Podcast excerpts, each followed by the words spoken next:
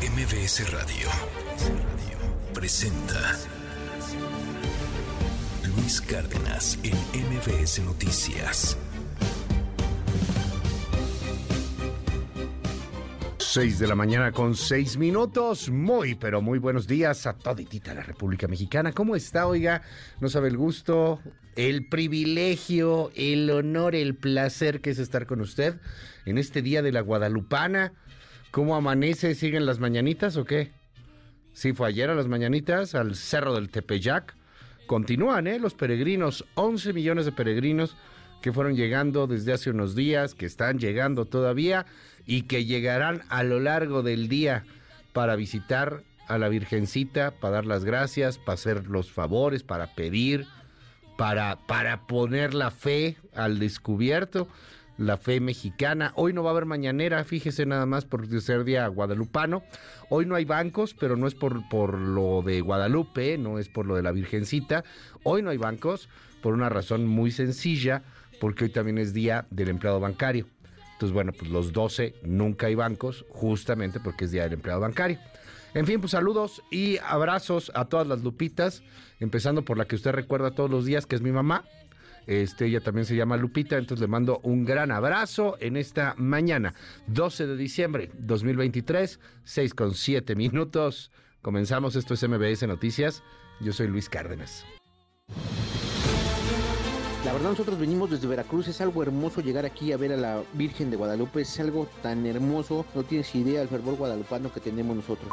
Nos queremos defender, queremos levantarnos en armas. Si puede que nos dé chalecos antibala y que nos dé armas, podrían hacer su policía comunitaria como para... Sí, claro que sí. Queremos permisos a tirar. Nosotros vamos a precisamente hacer todo lo posible porque no se haga ese tipo de situaciones, porque para eso está el gobierno estatal, para eso está el gobierno federal. El Tribunal Electoral no está en crisis, no hay un riesgo que las diferencias internas pongan en riesgo el proceso electoral. Yo tengo la de ella baila sola de peso pluma. Ah, Sí, Creo que a muchos. ¿Ella baila sola? ¿De peso pluma? Ay, ¿Tú? ¿Tú? ¿No ¿Tú, mucho? A mí sí me gusta. México necesita una presidenta que le apueste a la transparencia. Hoy el presidente acaba de anunciar que quiere quitar el Instituto de Transparencia. ¿Saben por qué? Porque exhibieron los contratos de su amigo, de su hijo. Se van a revisar cada una de las contrataciones, por supuesto en virtud de, ubicar o de encontrar contrataciones irregulares. Esto es lo que ha ocurrido hoy en la reunión de gabinete, primera reunión de gabinete del gobierno del presidente Javier Milei.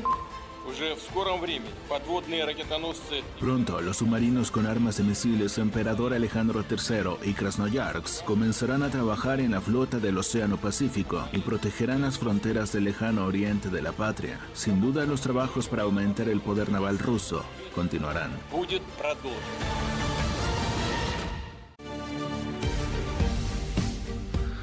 Las 6 de la mañana con 9 minutos. Muy, pero muy buenos días en este 12 del 12 del 2023. 12 de diciembre, Día de las Lupitas, Día de las Guadalupes. Qué gusto, abrazo, insisto, y mucho cariño, harto amor a todas las Lupitas en este día y siempre. Oigan, eh, vámonos con temas, pues hay, hay muchísimo que platicar. Antes, ya lo saben, me da muchísimo gusto poderle saludar. Siempre cuídese del mentado frío. No sé si usted anda regresando, se está yendo, qué, qué está pasando. Pero bueno, este, si descansa, qué padre, cuídese, cuídese, porque está cañón, pero cañón el frío. Hay alerta naranja, alerta amarilla en varias alcaldías aquí en la Ciudad de México y también pues los fríos se hacen extremos en varias partes de la República Mexicana. Este, ya sé que muchos dicen, "Ah, chilangos, ustedes no aguantan nada. Vénganse aquí a los fríos del desierto en Sonora, vénganse aquí al frío de Chihuahua, de la Sierra Tarahumara." No, hombre, ahí nos morimos, oiga. Ahí quedamos congeladitos como paletas de hielo chilangas que no creo que tengan un sabor precisamente delicioso. Ahí ahí valemos queso sabríamos yo creo que algo así como a torta de tamal, pero pues hay que echarnos ahí este el, tema de, del cuidado del, del, frío porque las temperaturas son bajas aquí en la Ciudad de México y en gran parte de la República Mexicana.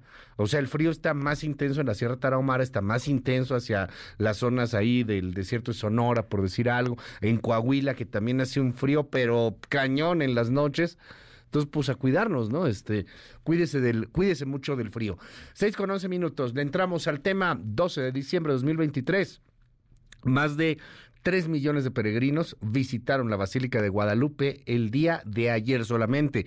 Insisto, si se va sumando el total de lo que llevan los que van a hacer eh, en, este, en este momento, pues sí te va a sumar eh, una cantidad importante. Ayer, solamente ayer, estuvieron más de tres millones y contando. Con acuerdo de paz, Reyes Rodríguez, el presidente del Tribunal Electoral del Poder Judicial de la Federación, acepta la renuncia como presidente. Ganó la celada, ganó la imposición, ganó la emboscada, ganaron los intereses de los tres magistrados contra dos, que era el de Reyes Rodríguez y el de Yanín Otálora. Ganan los dos Felipes y Mariana Soto la misma Mariana Soto que va, se reúne, se echa un cafecito con Sergio Gutiérrez Luna, un diputado, un miembro de Morena, representante ante el INE, y que dice va presta a su llamado. Sí, ayer lo justificó yo voy con García Luna cuando, digo, con Sergio García, eh, con Sergio Gutiérrez Luna, perdón, ¿cuál García Luna? Yo voy con Sergio Gutiérrez Luna, el que era candidato a Veracruz, cuando él me lo pide, porque quería yo explicar, ¿verdad?, qué es lo que estaba pasando en el tribunal. Ayer la cuestionaron, eh, ahorita le cuento cómo estuvo todo este drama, el novelón, ahora en el Tribunal Electoral del Poder Judicial de la Federación. Pobladores en Texcatitlán piden armarse, piden armas, tal cual como en Michoacán, que de hecho es más o menos la misma zona. Ayer estuvo ahí la gobernadora Delfina Gómez. Habló directamente con los pobladores, rechazó la creación de autodefensas, pero sí se compromete a mayor atención y también mayor trabajo de los órganos de inteligencia del Estado. El Aeropuerto Internacional de la Ciudad de México justifica un aumento de 77% del TUA para 2024. ¿Estamos escuchando bien? 77%. El aeropuerto chilango, el que huele a orines cuando aterrizas, el que se está cayendo a pedazos, al que quieren cerrar para obligar a todos a irse al AIFA, al Felipe Ángeles, al que dice el presidente que es el mejor aeropuerto del mundo, pero está lejos de hecho de ser siquiera el mejor aeropuerto de la zona metropolitana del Valle de México, bueno, pues en el AICM quieren subir 77%, escucha bien, 77% el TUA. Eso lo convertiría en uno de los aeropuertos más caros del planeta. Vamos a platicar del tema en un momento sobre lo que puede pasar con estos incrementos en el aeropuerto. Javier Milei, el nuevo presidente de Argentina, anuncia una auditoría del empleo público mientras cierra los recortes y comienza el plan Motosierra.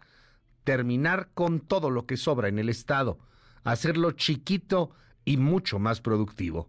6 con 14. MBS Noticias con Luis Cárdenas. Clima. MBS Noticias. ¿Qué tal amigos de MBC Noticias? Les saludo desde el Servicio Meteorológico Nacional y a continuación les doy el informe del pronóstico del tiempo para el día de hoy. El frente número 16 se extenderá con características de estacionario en el occidente del Mar Caribe. Interaccionará con dos canales de baja presión ubicados al occidente del Golfo de México y sureste del país. Además, el ingreso de humedad ocasionado por la corriente en chorro subtropical, propiciando lluvias fuertes a muy fuertes en dichas regiones, pronosticándose también lluvias puntuales intensas en Quintana Roo. La masa de aire frío asociada mantendrá viento de componente norte con rachas muy fuertes y oleaje elevado en el Istmo y Golfo de Tehuantepec. Además, rachas fuertes en el sur del litoral del Golfo de México y la península de Yucatán. Persistirá el ambiente vespertino fresco a templado y ambiente matutino y nocturno frío a muy frío, con heladas y bancos de niebla durante la madrugada sobre entidades del noroeste, norte, noreste, centro y oriente del país, percibiéndose ambiente gélido en zonas altas de Sonora, Chihuahua y Durango. Finalmente, Las- los canales de baja presión continuarán sobre el norte, occidente, centro, oriente y sureste de la República Mexicana,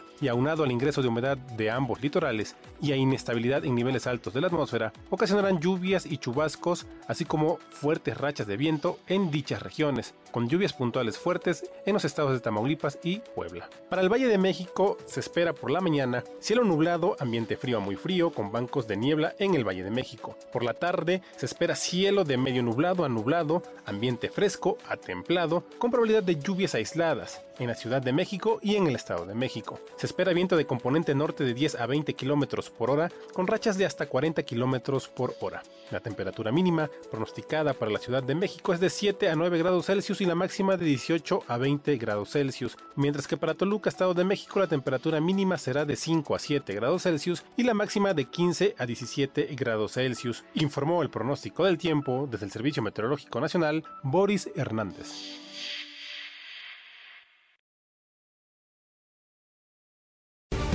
6 de la mañana con 17 minutos. Gracias al Servicio Meteorológico Nacional por el reporte del clima, como todos los días. Gracias, muchísimas gracias. Insisto, cuídese que los pingüinos nos están atacando. Oiga, vámonos con temas hablando de ataques. ¿Cuáles serán los pingüinos que atacan al Tribunal Electoral del Poder Judicial de la Federación? ¿Serán servidores del Polo Norte? ¿Tendrán esa facha, esos pingüinos? Porque ya destruyeron la presidencia del tribunal. Y, lo más probable es que sea Mariana Soto, la magistrada Mariana Soto, la próxima presidenta del Tribunal Electoral del Poder Judicial de la Federación. ¿Y eso qué?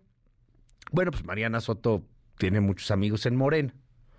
Tiene muchos amigos como que de la 4T y, y huele, hiede, suena a que esto pues tiene una injerencia gubernamental. La semana pasada hubo una celada, una emboscada contra el presidente Reyes Rodríguez, que por cierto pues, no tiene las simpatías ganadas.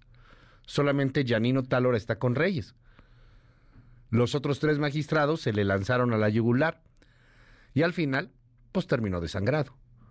Ayer, de plano se hace un lado, es el mejor hombre, digámoslo así también, como va. ¿Qué quiere decir ser el mejor hombre? Esto, antes de que empecemos con, ay, la cultura de la cancelación, ay, ¿por qué dices que hay mejores? Ay, a verdad, dos rayitas. Mejor hombre, me, hago a un lado frente a este pleito. No me voy a meter, voy a proteger la institución. Eso es algo rarísimo, eso no se ve ya en estos tiempos. Y, y pues para mí ayer Reyes Rodríguez fue el mejor hombre. ¿Saben qué? Ahí está el juguete. El juguete se llama Tribunal Electoral. Es el más importante juguete para el 2024. Que Dios los bendiga. Yo intenté hacer todo lo que podía. Me hago un lado. Y pues ahora sí a ver que cómo nos va, ¿no? Porque si así, con ese juego de niños, con ese juego de manos, juego de villanos, se están poniendo de acuerdo en el Tribunal Electoral del Poder Judicial de la Federación, no quiero ni pensar lo que viene para la calificación de la elección. René Cruz, danos un adelanto del caos, de la reunión tan convulsa, del remolino que se está viviendo dentro del Tribunal Electoral del Poder Judicial.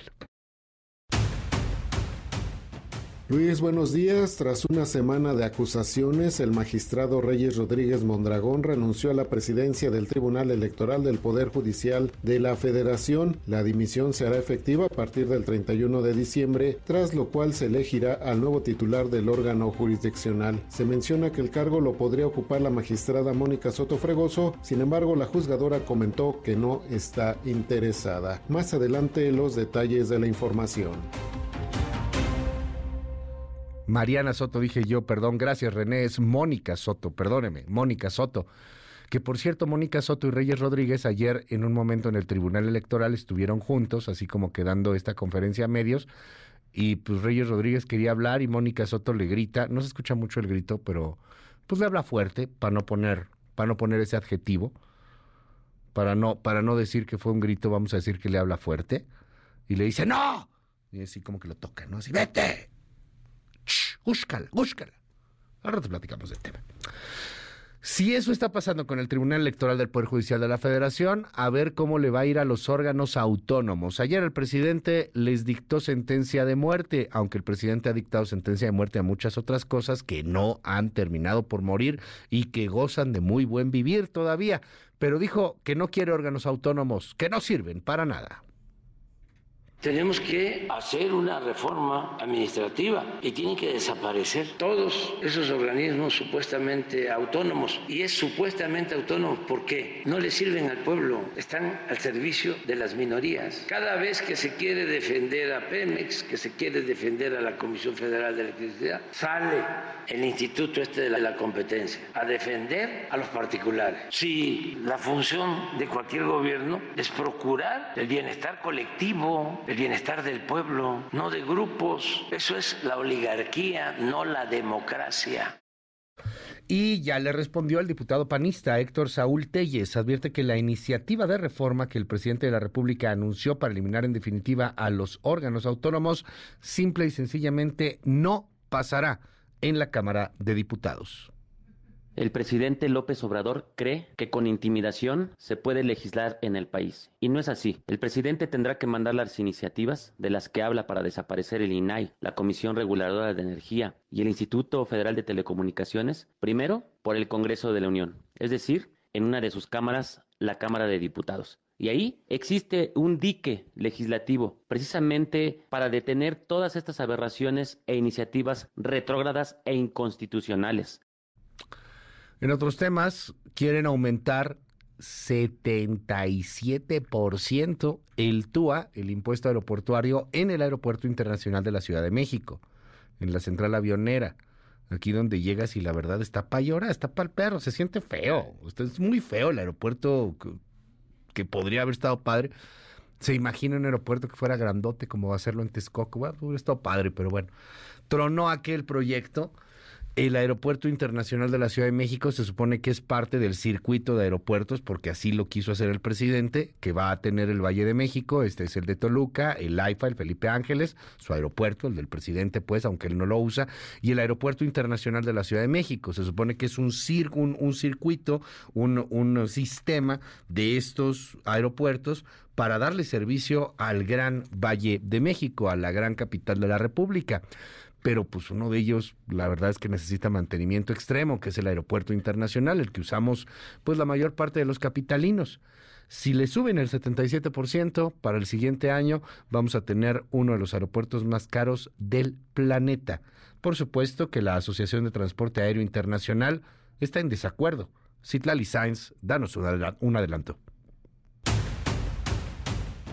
¿Qué tal Luis? Buenos días a ti, buenos días también a nuestros amigos del auditorio. La Asociación de Transporte Aéreo Internacional IATA, por sus siglas en inglés, externó su desacuerdo con el anuncio del Aeropuerto Internacional de la Ciudad de México de incrementar las tarifas de los servicios aeroportuarios en un 77% promedio a partir del próximo año. El organismo internacional dijo que esta decisión causará un incremento en las tarifas aéreas para los pasajeros, afectará negativamente a las aerolíneas y pondrá en riesgo la competitividad del país. Pero Luis, los detalles los tendremos más adelante. 6 con 24 minutos. Vámonos a temas internacionales. En el mundo, Milei, el nuevo presidente de Argentina, va a revisar todas las contrataciones de la administración pública y el estatus del personal estatal del país, exigiendo la presencialidad total a los empleados públicos para que no haya aviadores.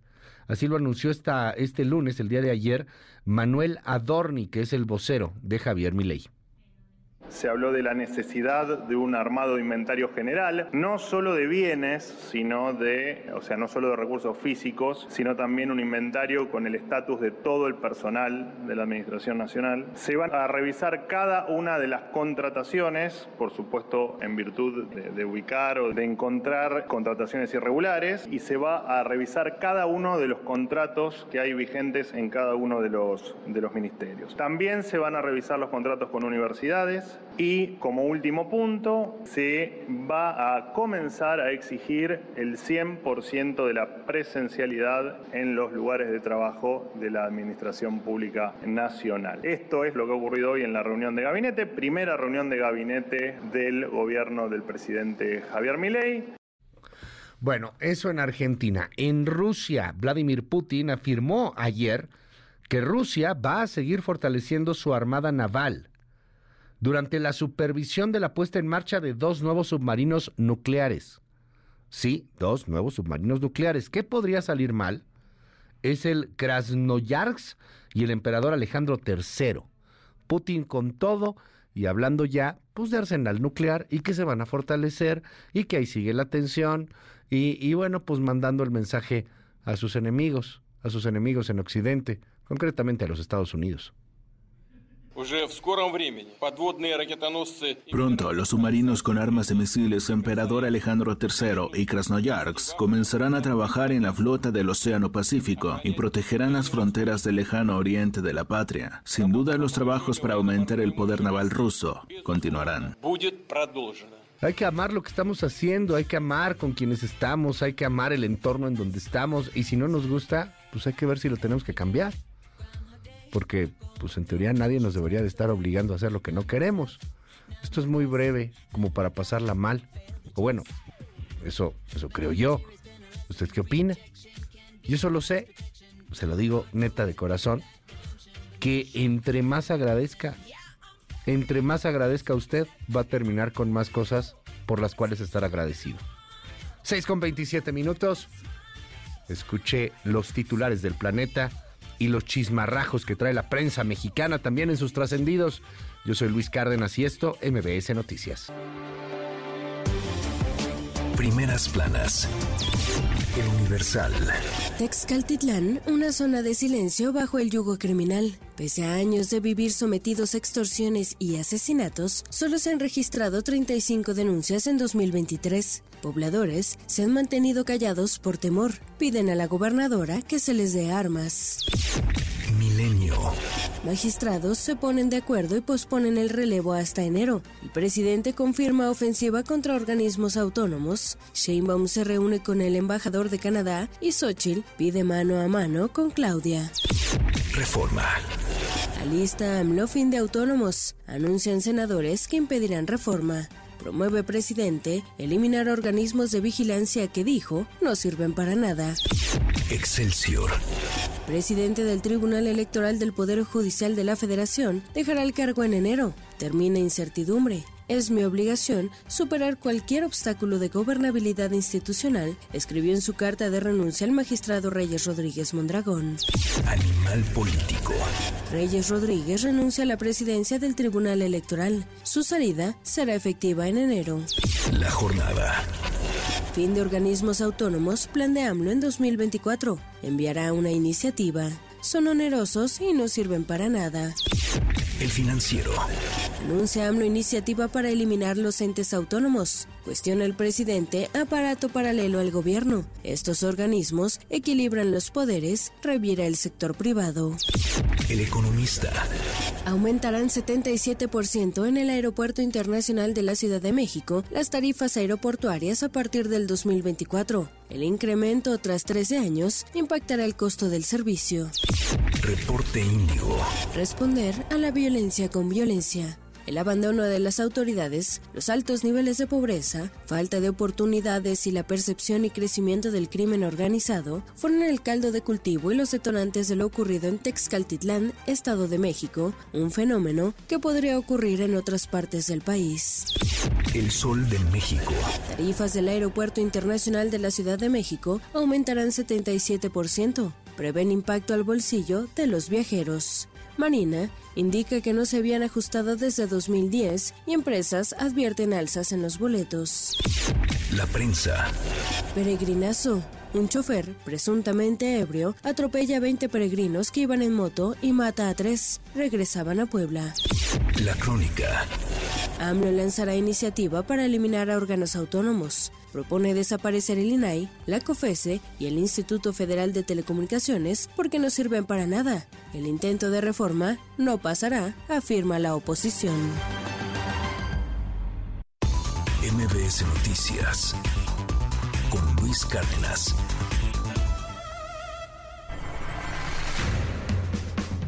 Estados. Este lunes una balacera registrada en un panteón de la colonia Los Sauces, ubicado en el municipio de San Pedro Garza García, debido a una presunta disputa familiar, dejó como saldo al menos dos muertos, incluidos una menor de edad y su padre. De acuerdo con las primeras indagatorias, hombres armados arribaron al lugar y abrieron fuego en contra de dos hombres y una niña, quien falleció mientras era trasladada a un hospital. Michoacán. Un elemento del ejército y un delincuente perdieron la vida este lunes tras un enfrentamiento armado entre civiles y fuerzas de seguridad registrado en la comunidad de Gámbara en el municipio de Mojica. Los elementos hacían inspecciones de vigilancia en esa localidad cuando fueron agredidos a balazos, por lo que repelieron el ataque y como resultado un presunto agresor murió y un miembro del ejército falleció más tarde cuando recibía atención médica. Estado de México. Al menos dos personas murieron y otras 12 resultaron lesionadas luego de que el conductor de una camioneta en aparente estado de ebriedad arrolló a una caravana de peregrinos que circulaban en motocicletas sobre la autopista México-Puebla a la altura del punto conocido como La Virgen. Los peregrinos viajaban de regreso a Puebla desde la Basílica de la Virgen de Guadalupe. El conductor fue detenido en el lugar por las autoridades. Hidalgo. Elementos de la Fiscalía General de la República aseguraron un túnel con estructura artesanal que conectaba con una toma clandestina utilizada para el robo de hidrocarburo en la colonia Las Águilas, perteneciente al municipio de Mineral de la Reforma. En el lugar también se aseguraron 420 metros de manguera de alta presión que conectaba una de las bodegas con la toma clandestina para extraer el combustible. MBS Noticias con Luis Cárdenas. Titulares del mundo. York Times, Estados Unidos. Mientras los combates se intensifican en Gaza, Israel emite advertencias en otro frente. Washington Post, Estados Unidos. China está aumentando su capacidad para alterar infraestructura clave de Estados Unidos, dicen funcionarios. El país, España. La presidencia de la COP de Dubái rebaja la ambición del Pacto del Clima. Le Monde, Francia. Proyecto de ley inmigración rechazado en la Asamblea. The Guardian, Reino Unido. Proyecto climático condenado como débil e insuficiente. Der Spiegel, Alemania. Lucha por la declaración final. Se prorroga la conferencia mundial sobre el clima en Dubái. Corriere della Sera, Italia. Europa, sanciones a Hamas. Funcho de São Paulo, Brasil. El gobierno admite violaciones de la ley en un tribunal internacional. El Clarín, Argentina. Descongelan precios y hay alimentos que suben más de 100%. Al Jazeera, Medio Oriente. Fuerzas israelíes asaltan un hospital en el norte de Gaza. Decenas de muertos en el sur. En un momento regresamos. Continúa con la información con Luis Cárdenas en MBS Noticias.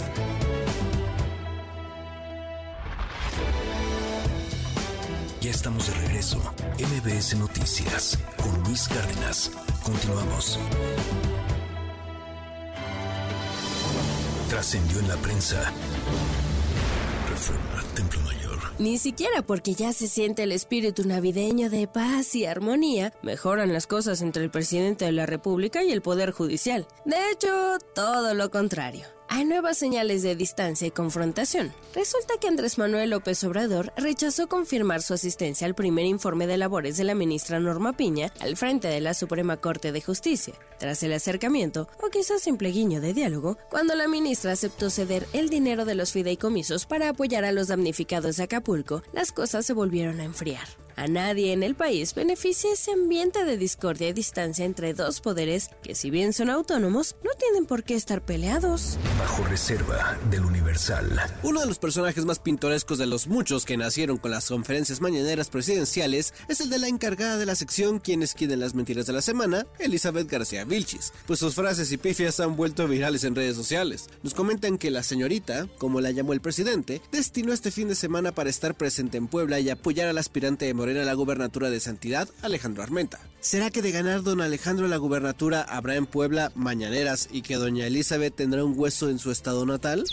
Con Confidencial, el financiero. A nadie extraña la defensa que hizo el presidente López Obrador de las aspiraciones de Mariana Rodríguez a la alcaldía de Monterrey, pues desde todo mundo conocida la afinidad y deferencia que tiene el mandatario federal con el esposo de la virtual precandidata, el gober Samuel García. Pero a quienes no solo debería extrañar, sino alertar, es a las autoridades electorales a la hora de ver los requisitos de elegibilidad. Por ejemplo, que la influencer no vive en Monterrey, pequeño detalle, sino en San Pedro Garza García, con lo que no estaré cumpliendo con el requisito de residir en la capital de Nuevo León un año antes de la contienda. Trascendió de milenio. Que en el Senado dicen que todo apunta a que el bloque mayoritario votará el miércoles por Berta Alcalde Luján, hermana de la secretaria de Gobernación, para que sea la próxima ministra de la Suprema Corte de Justicia de la Nación en sustitución a Arturo Saldívar. Sin embargo, según los cálculos de varios legisladores, lo será después de la segunda votación por cédula, porque en la primera no logrará obtener los números suficientes. Ya veremos.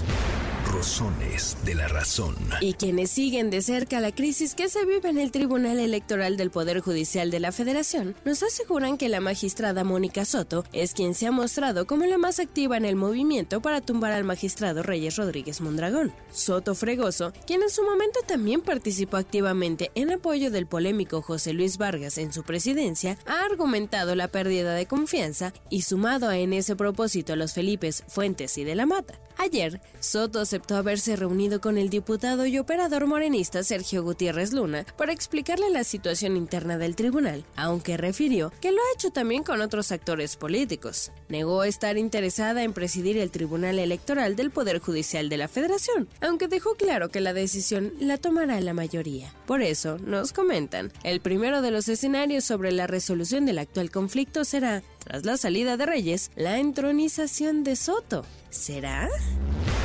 Pepe Grillo, de Crónica. En Puebla se amontonan partidos detrás de la candidatura de Alejandro Armenta. Será, dicen allá, una mega coalición. Ya están apuntados Morena, PT, PBM, Nueva Alianza y Fuerza por México. Y puede haber más. El problema real no es que se inscriban, sino la negociación para repartir el pastel porque todos quieren sus rebanadas. Armenta recibió ya el espaldarazo de la doctora Sheinbaum, quien reiteró sus llamados a la unidad, sobre todo por las versiones de que el equipo del gobernador Salomón Céspedes quedó decepcionado e inconforme con las decisiones del partido. Puebla tiene importante peso electoral con un padrón de casi 5 millones de posibles votantes, el quinto en importancia en el país, por lo que ningún partido se puede equivocar. Rayuela de la jornada. Resulta más que preocupante que el tribunal encargado de proteger los derechos político-electorales de los ciudadanos se haya enfrascado en una gresca de peleadores callejeros. En un momento regresamos. Continúa con la información con Luis Cárdenas en MBS Noticias.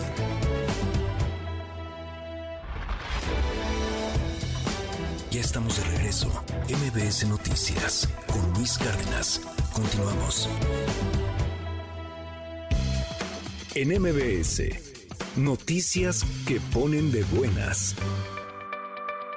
El secretario de Turismo del Gobierno de México, Miguel Torruco Márquez, dio a conocer que el ingreso de divisas por concepto de visitantes internacionales de enero a octubre de 2023 fue de 24.931 millones de dólares, esto es 10.6% más comparado con el mismo periodo de 2022, y superando también con un 23.4% lo captado entre enero y octubre de 2019.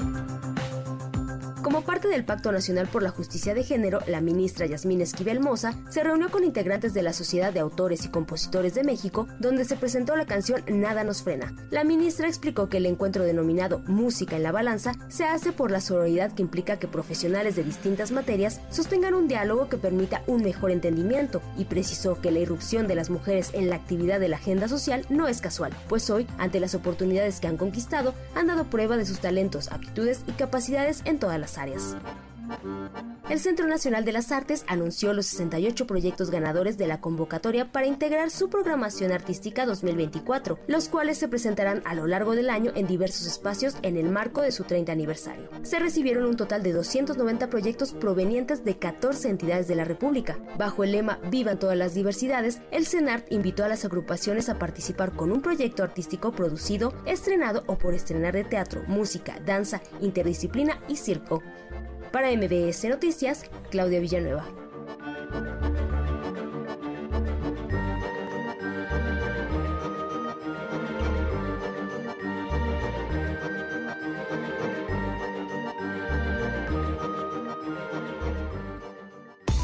MBS Noticias con Luis Cárdenas.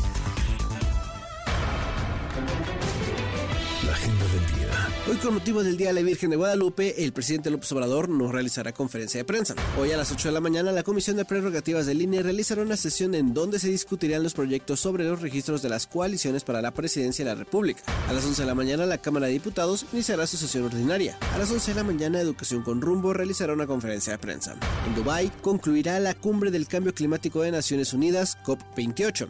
La Asamblea General de la ONU realizará una sesión de emergencia sobre la guerra en Gaza. El exdiplomático estadounidense Víctor Manuel Rocha, acusado de espiar para el gobierno cubano, se presentará en una audiencia ante un tribunal de Miami. Y en la India comenzará la cumbre de la Alianza Global sobre Inteligencia Artificial.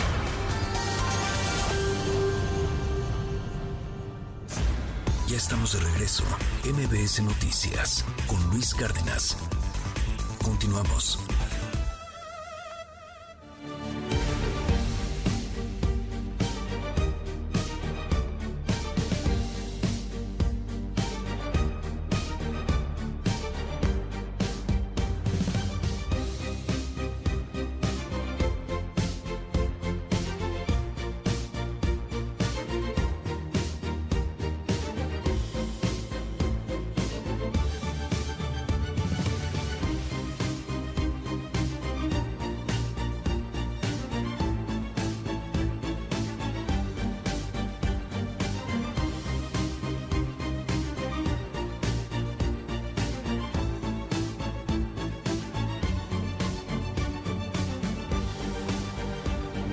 7 en punto de la mañana, ¿cómo está?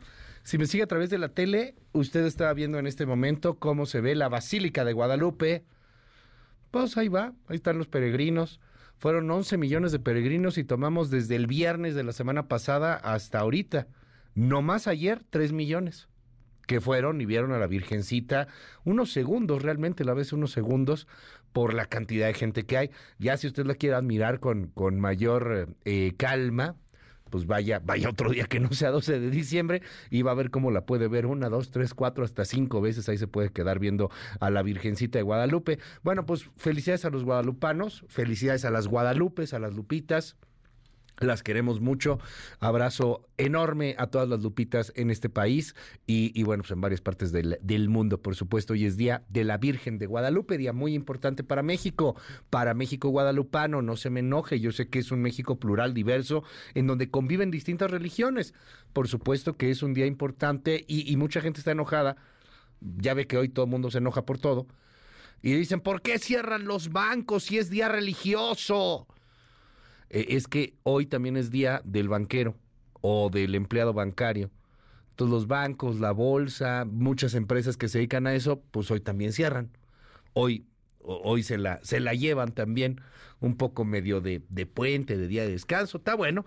Para quien lo tenga, pues disfrútelo. Y para quien no, vamos a darle a jalar a jalar que hay mucho trabajo.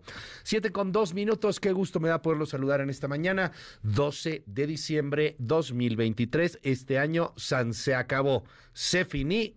E inauguramos oficialmente el Guadalupe Reyes y vámonos con muchísima información, pero antes los saludo en el 6.4 teleabierta en varios estados de la República. Baje usted la app de MBS TV y ahí va a poder ver este video de las guadalupanas y ahí va a poder ver cómo se ve la basílica y ahí nos podemos ver nosotros también, ahí estamos saliendo en la tele y, ahí estamos pues siempre con usted disfrutando la programación MBS TV. Baje la app de MBS Noticias, ahí se entera en tiempo real 24/7 de todo, todo lo que pasa en México y en el mundo.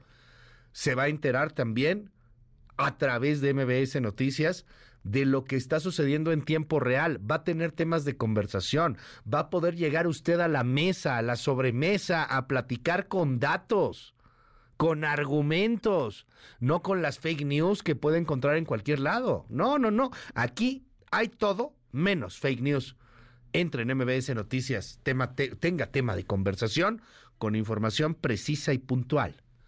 Hola a todos, a todos en la radio bañando este hermoso país de costa a costa en la República Mexicana. Estamos en EXA, estamos en la mejor, estamos en FM Globo. Yo soy Luis Cárdenas y todos los días te lo digo neta, neta, con el corazón en la mano. Es un privilegio, es un gusto poder estar un ratito contigo cada mañana. Gracias, gracias por esta increíble, formidable, exquisita, suculenta oportunidad. Esperemos estar a la altura de tus expectativas. Te lo digo en serio, es un honor poderte acompañar y gracias por darnos esa chance. Siete con cuatro.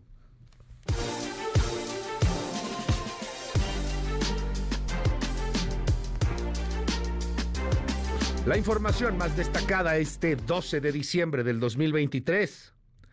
Ante la exigencia de los pobladores de Texcatitlán para recibir armas y chalecos antibalas, quieren armarse, quieren hacer algo así como las autodefensas de Michoacán en el 2014 con Peña Nieto, eso quieren hacer. Bueno, pues ayer estuvo Delfina Gómez y les dijo que armas, chalecos antibalas, no, autodefensas no pero se compromete la gobernadora del Estado de México, Delfina Gómez, a llevar más seguridad, a incrementar los trabajos de inteligencia y a tener una participación activa del Estado en el municipio de Texcatitlán. Nos queremos defender, queremos levantarnos en armas. Si puede que nos dé chalecos antibala y que nos dé armas. Podrían hacer su policía comunitaria como pasado. Sí, claro que sí. Queremos permisos a tirar. Que ellos nunca los agarran, ¿por qué? Nomás les dan una corretiza y se va. Nosotros vamos a precisamente hacer todo lo posible porque no se haga ese tipo de situaciones, porque para eso está el gobierno estatal, para eso está gobierno federal. Entonces, yo creo que en la medida en que nuestros pobladores logremos obtener esa confianza, ellos van a estar trabajando en lo que toca, que es la paz social, que es lo que queremos. El año que viene, el Aeropuerto Internacional de la Ciudad de México tendrá incremento del 77% en la tarifa de servicios aeroportuarios presenta un rezago, dicen, lo justifica el Aeropuerto Internacional de la Ciudad de México. Incrementar en 77% los servicios que se calculan de una manera complicada, pero que le apuesto lo que usted quiera, que van a tener repercusiones, repercusiones severas en el boleto de avión que usted compra va a salir más caro el boleto de avión que compra si viaja desde el Aeropuerto Internacional de la Ciudad de México. La tarifa de uso aeroportuario podría incrementarse 3.2%, pero si se incrementa el impuesto, la tarifa para las aerolíneas, pues ¿a quién cree que le van a cobrar las aerolíneas? A usted, a mí. O sea, si las aerolíneas no son hermanitas de la caridad, yo sé que a la 4T le molesta todo lo que tenga que ver con mercados, ganancias y números pero pues si tú tienes una aerolínea es para ganar dinero, no es nomás para poder cantar canciones de Frank Sinatra mientras estás viendo la luna. O sea, a ver, un negocio tiene la necesidad de ganar dinero. Y si te cobro más impuesto, pues ¿a quién crees que le vas a pasar el impuesto? Al usuario. O sea, así es esto. No, no vas a sacrificar el, el margen de ganancia que tienes, que de por sí en el caso de las aerolíneas es realmente mínimo las aerolíneas funcionan más por flujo que por ganancia, que por, por volumen, por movimiento. Entonces, pues no lo vas a sacrificar y pues esto va a terminar por cobrárselo al usuario final. Entonces, como que parece que esta es la estrategia de vamos a darle como piñata al Aeropuerto Internacional de la Ciudad de México, vamos a hacer que el AICM se caiga para tratar de obligar a los usuarios a que usen el AIFA. Una niña de 8 años de edad y su papá murieron en San Pedro y Santa Catarina ayer en Nuevo León. Eh, fallecieron al suscitarse una balacera en un velorio, hágame usted el favor, al interior del Panteón Municipal de San Pedro Garza. Trascendió que los hechos derivaron de una disputa familiar.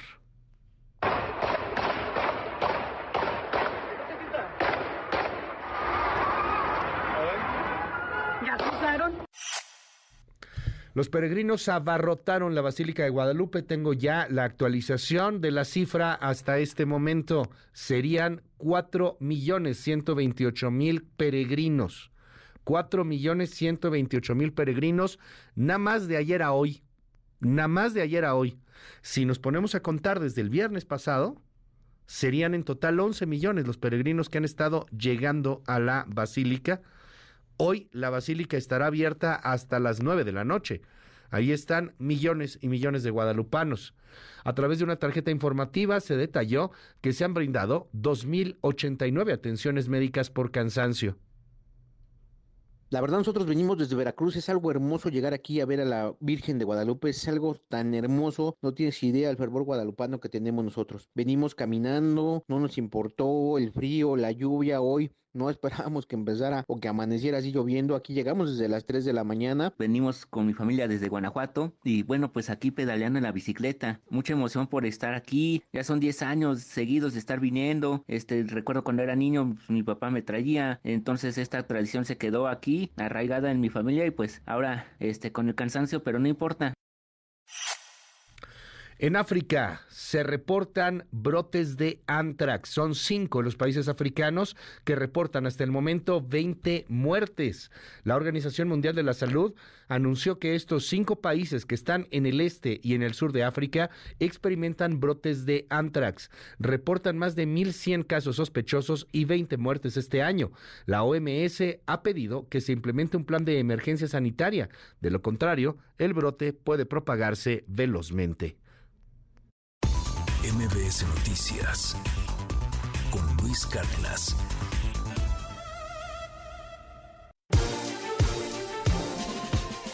Pues vámonos a la politiquería de todos los días, ¿no? Ya que... Lo que tenemos que presumir es la riqueza de nuestro país, su riqueza natural, su riqueza cultural, los trabajadores que son los mexicanos y las mexicanas. Mis hijos no tienen sueldo, mis hijos son gente que trabaja, no son talegones. O sea, que no invente, ¿sí? Que critique a los hijos del presidente que hacen negocios, pero a eso no se atreve a tocarlos. Yo ya asimilé lo del viernes pasado, está todo en orden, todo en calma, todo viento en popa, seguimos imparables. Nuevo León está imparable, por eso no le iba a dejar al PRIAN y menos a un vicefiscal de Adrián de la Garza mi gran estado Nuevo León. Ni modo, vamos a esperar el 2030, pero tenemos muchas sorpresas y buenas noticias desde la capital del mundo, Monterrey, Nuevo León. ¡Ánimo! Las 7 con 11 minutos. A ver, bueno, primero comenzamos con una denuncia que está haciendo la diputada del PAN, María Elena, María Elena Pérez Yaén, eh, ante la Fiscalía General de la República y ante la Auditoría Superior de la Federación. Las denuncias son serias, vamos a ver si avanzan o no avanzan, porque pues también es complicado que avancen en este país. Está denunciando por presuntos conflictos de interés que habría entre algunas empresas, concretamente la empresa Romedic SADCB y el eh, joven Jorge Almírcar Olán Aparicio, que es amigo de Andrés Manuel López Beltrán, el hijo del presidente López Obrador. Es una denuncia que hace una diputada federal del Partido Acción Nacional el día de ayer ante la Fiscalía General de la República frente a las investigaciones periodísticas que han sido publicadas por latinos y que, eh, bueno, pues revelarían presuntos conflictos de interés con contratos multimillonarios. Es María Elena Pérez Jane. Ya presenté en la Fiscalía General de la República la denuncia de hechos por posibles delitos penales de los contratos que se signaron en el estado de Quintana Roo. Pues ya con esto, lo muestro, ya no tiene ningún pretexto la Fiscalía General de la República para iniciar las investigaciones correspondientes. Sin duda, lo importante de esto será el rastreo de los beneficiarios finales del dinero que se pagó, que fueron 304 millones de pesos. Es importante señalar aquí que lo que ha revelado la investigación periodística es el asunto de la empresa Romedic y Jorge Almícar Orlán Aparicio o Orlán Aparicio, en donde ahí ya se presume que puede haber una relación de amistad, pero bueno, pues esto ya a final de cuentas es, complicado de probar legalmente hablando. A ver cómo camina o no camina esta denuncia. Por otro lado, le cuento en más sobre el Congreso que ayer el presidente de la Junta de Coordinación Política en el Senado, Eduardo Ramírez, que ya se va a ir de candidato a Chiapas, aseguró que se trabaja de cerca con los distintos grupos parlamentarios para construir la mayoría calificada que requiere la designación de una nueva ministra de la Suprema Corte de Justicia de la Nación. En unos días más viene el debate en el Senado para nombrar o no nombrar a la próxima ministra en la Suprema Corte después de que Arturo Saldívar renunció y se fue pues de porrista, de asesor, de, de, de, de echarle ganas a Claudia Sheinbaum, ¿no? O sea, pues, pues allá se fue. O sea, está en el equipo de, de Claudia Sheinbaum, el que era ministro de la Corte. Bueno, pues quedó vacante un espacio en la Suprema Corte de Justicia de la Nación y será en los siguientes días cuando se defina quién lo ocupará. Tiene que ser una mujer. Ya vino una terna, terna que fue bateada por el Senado. No les gustó que estuviera ahí la asesora jurídica del presidente, que además dicen tenía impedimentos legales.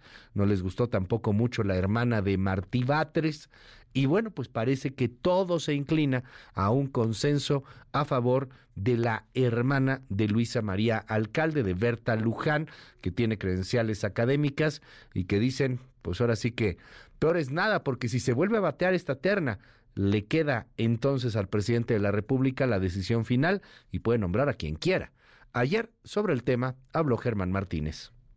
Tal cual, que lo diga como lo establece la Constitución, por 15 años o de preferencia se ponga el plazo del tal día a tal día, incluso este, para que no choque nuestra designación o su eventual toma de posición con el informe que tiene que dar la presidenta de la Suprema Corte de Justicia de la Nación y que los plazos queden claros eh, eh, de los 15 años. El punto es los 15 años. La definición va a consistir en que ya ven que son dos vueltas. Quien saque más en la primera vuelta seguramente será ya unida, eh, se, arropará Morena a esa, a, a, una de ellas que saque el mayor número de votos.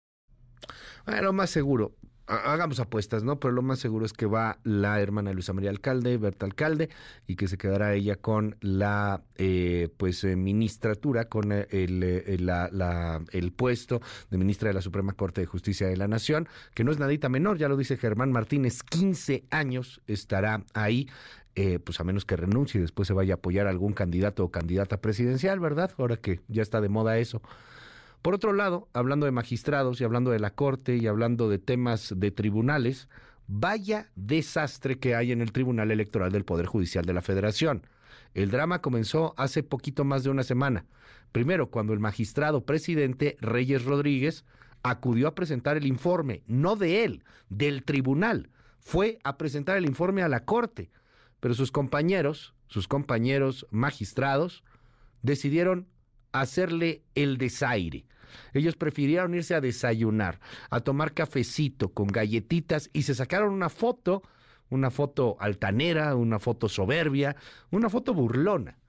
Mientras estaba presentando el informe Reyes Rodríguez, sus tres compañeros le habían hecho el desaire y lo hacían público. Bueno, pues parecía que ahí acababa la cosa, pero no. Esa misma tarde eh, empezaron los estirones, estirones fuertes. Y la cosa terminó en la petición de la renuncia de Reyes Rodríguez. Así cerramos la semana pasada y el fin de semana Reyes Rodríguez presenta un documento en su cuenta de ex Twitter en donde dice que en su administración, en su presidencia, ha reducido los gastos, que ya no los deja viajar en primera clase, que está cerrando el tema de los viáticos, que está cerrando el tema de los gastos alimentarios, de los choferes, de los, de los gastos pues excesivos, que, que aplicó una política de austeridad y da a entender que quizá eso es lo que molestó a los otros tres magistrados. Sin embargo, también hay que decir que una de las magistradas que podría ser la nueva presidenta, Mónica Soto, pues se le, se le señala como muy cercana a Morena. Ayer la cosa concluyó en la renuncia de Reyes Rodríguez. No será ya más el presidente del tribunal a partir de enero. Se hace a un lado. La historia es de René Cruz.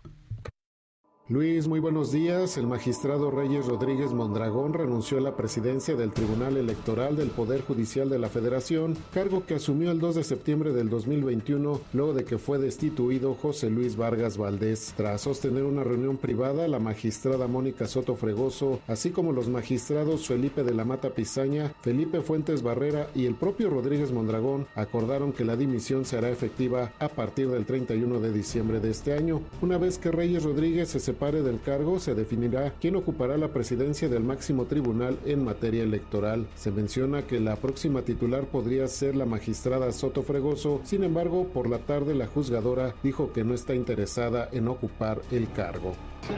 No tengo ningún interés. Me interesa fortalecer al Tribunal Electoral independientemente de quién presida. Creo que eso ya ha quedado claro que en nada afecta a la ciudadanía quien preside el tribunal. Previo a que se diera a conocer su renuncia, Rodríguez Mondragón sostuvo que la institución cuenta con la capacidad para superar las diferencias. Estoy convencido de que como institución tenemos las fortalezas y las capacidades para superar cualquier diferencia, contribuyendo, por supuesto, en nuestros objetivos y fines de certeza y estabilidad de la democracia electoral. El Tribunal Electoral es producto del trabajo de todas y todos los magistrados y las magistradas, pero también de el esfuerzo constante y comprometido de los funcionarios, de las funcionarias que dan un servicio público a la nación mexicana. A pesar de las acusaciones que intercambiaron en los últimos días, los magistrados electorales aseguraron que están trabajando unidos. Al respecto, el magistrado Felipe de la Mata Pizaña comparó la situación que se vive en el órgano jurisdiccional con un año de primaria o secundaria en donde a veces hay días buenos y días malos.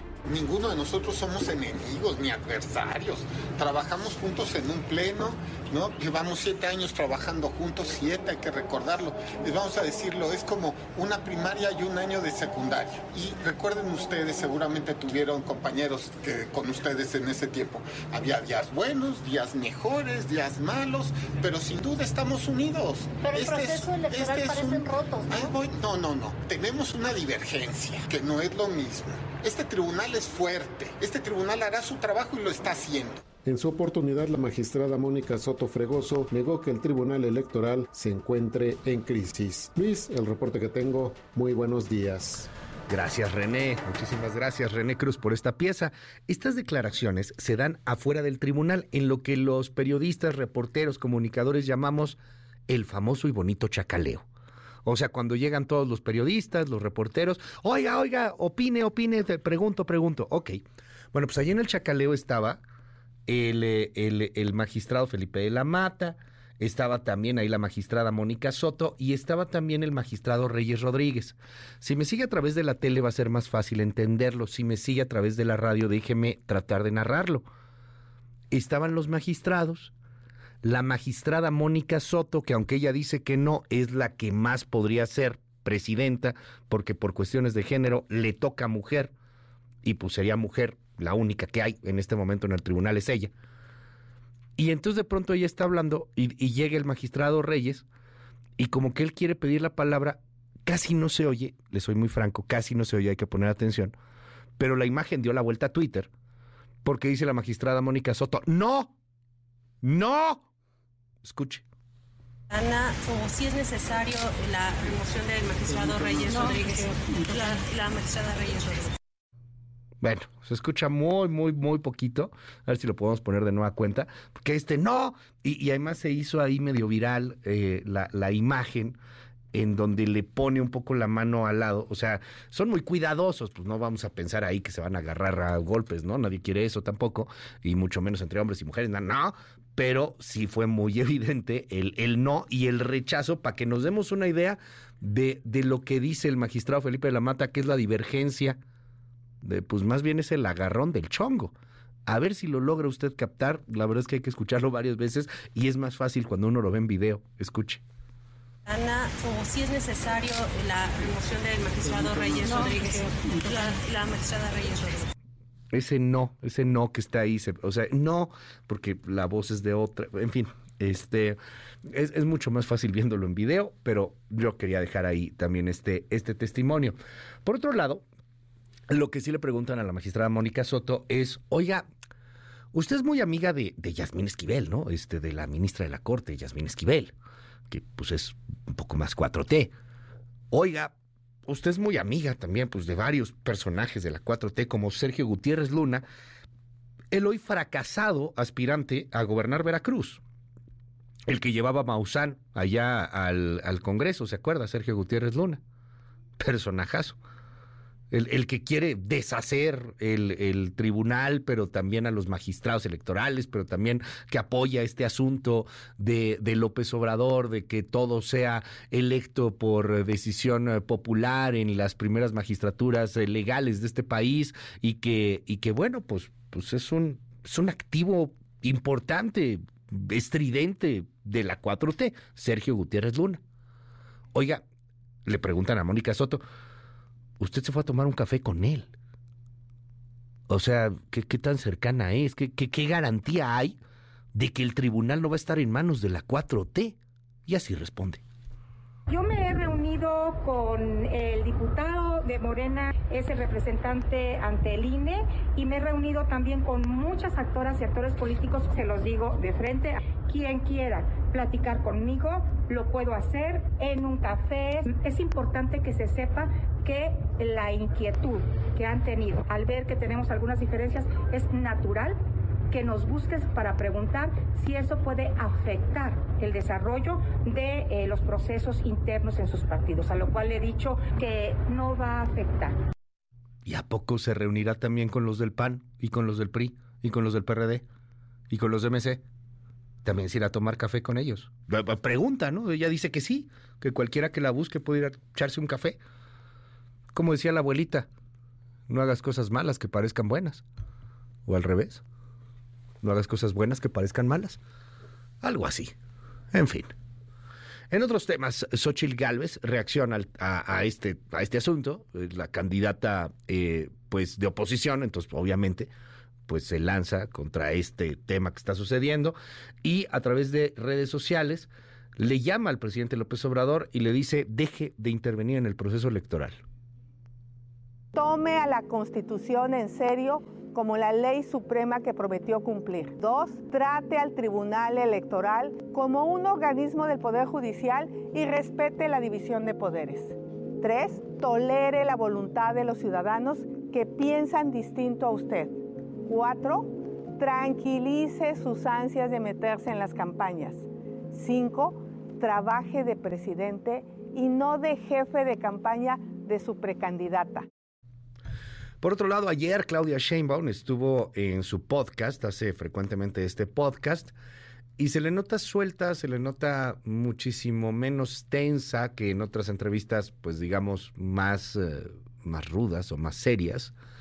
Y, ha funcionado, digo, la verdad es que decirlo, o sea, le ha funcionado a Claudia Sheinbaum este podcast, como le ha funcionado sus TikToks, que a lo mejor mucha gente que nos escucha dice, TikTok, ¿qué es? Baje TikTok, échele un ojo a TikTok, TikTok o este formato tipo TikTok es algo así tan revolucionario, casi del tamaño de lo que fue la televisión, o sea, de ese tamaño es el cambio de lenguaje. Y ahí le está funcionando el tema. Ayer pues Claudia Sheinbaum no habló tanto de estos temas, eh, digamos, más del círculo rojo, más del hard news, y se fue por la música, el talento que me hubiera gustado tener, me hubiera gustado ser cantante como Regina. Con sí, de verdad. Te doy clase un día. Conste, ya oyeron. Acá, acá. Vamos a hacer un podcast dándole clase. Ah, buenísimo. Va, va, Sale, conste. ¿No? Ya, talento desconocido, cantante. ¿Cuál es tu canción vergonzosa favorita? Mi canción. Todos, todos. A ver, sí, todos. Vergonzosa. Yo, la verdad, yo tengo la de Ella baila sola de peso pluma. Ah, Creo que a muchos. ¿Ella baila sola? ¿De peso pluma? ¿Tú, no, mucho. ¿No mucho? a mí sí me gusta. Ah, es sí está bien. Es que la melodía es buenísima.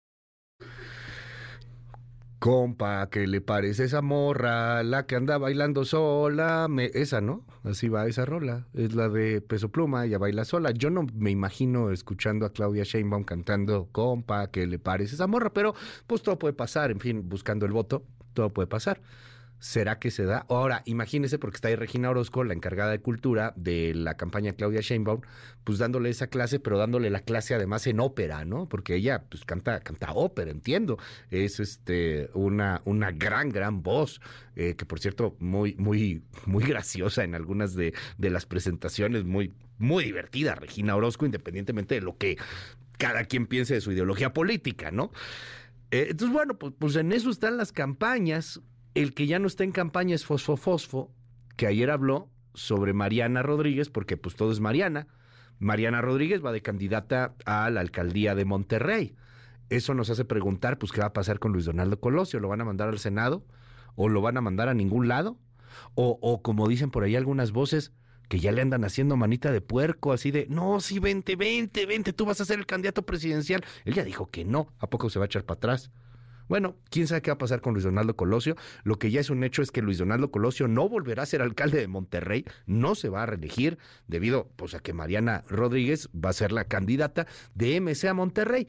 En fin, en todo este mere que tenga, ayer le preguntan a Samuel sobre el tema y vea, porque, sí, ¿cómo dicen allá en Monterrey? Sí se la bañó. Escuche. El ver estas villas es una esperanza de lo que el nuevo Nuevo León quiere hacer los siguientes cuatro años que me quedan, Hernán. Porque ya nadie me pela, ahora ya es pura Marianis, Marianis. A mí ya nadie me pela. Les digo que ya se les olvidó que soy gobernador, ahora todo es Mariana, Mariana. Los fosfos. Estoy muy contento. Pues que todo es Marianitis, hombre.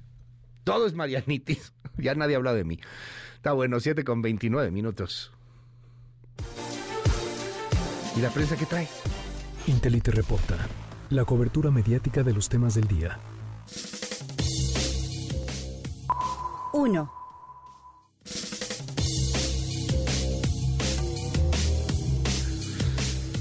Ay, la, la prensa el día de hoy eh, tiene una foto muy dura, muy fuerte. Así es la prensa. De pronto este diario, la prensa que dirige Luis Carriles, es muy provocador.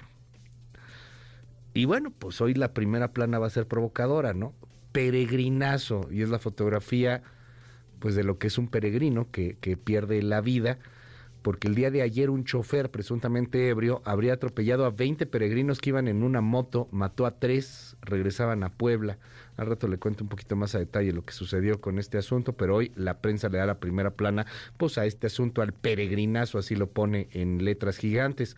Por otro lado, hay imágenes pues bastante destacables en varios medios de comunicación, fotografías de esas pues de esas que pegan, ¿no? Este, por ejemplo, la del Universal en el en el Gran Diario de México pudo más la fe que el frío y la lluvia, la imagen del día y es la imagen de una peregrina que va ahí este pues en, en rodillas eh, llegando hasta el atrio de la Basílica de Guadalupe para llegar a ver a la morenita en el Excelsior también la fotografía de la fe que enciende corazones, una fotografía de perspectiva en donde se puede ver a los miles, fueron millones, cuatro millones de peregrinos que estuvieron solamente el día de ayer en la Basílica. Gran fotografía, la que tiene el milenio también sobre el tema de la fe guadalupana. Cinco millones veneran a la Virgen por su día y ahí están en el atrio eh, pues varios jóvenes cargando distintas imágenes, efigies, íconos religiosos eh, para eh, pues que sean benditos. En el caso de la jornada, bien interesante porque la jornada se va en su primera plana, en la fotografía guadalupana también, por las casas de campaña. Que, que están en todo el atrio de la Guadalupana, ¿no? En todo el atrio de la Basílica. Cientos de casas de campaña que dieron cobijo a los eh, peregrinos el día de ayer. Pues muy guadalupano, muy guadalupanas las primeras planas del día de hoy en la prensa mexicana. 2. El Financial Times hoy en la edición del 12 de diciembre tiene como primera plana a eh, lo que está pasando con los debates de la COP28 en torno al uso del combustible fósil y está ahí la protesta de una eh, mujer, una, jovencita, prácticamente una niña indígena, que se sube ahí a, la COP28, ahí donde están discutiéndolo algunos expertos, y bueno, pues dice, detengan ya el combustible fósil, salven a nuestro planeta, salven nuestro futuro. Eh, hoy le dedica así el, el eh, Financial Times la primera plana a, su, al, tema de la COP28. Eh, pues hay una información importante, o sea, porque sí abunda muchísimo ya en los interiores en torno a las discusiones que se dieron, algunas muy álgidas, algunas muy intensas, pero pues lo que señalan es que no hay, no hay ninguna, no hay ninguna conclusión.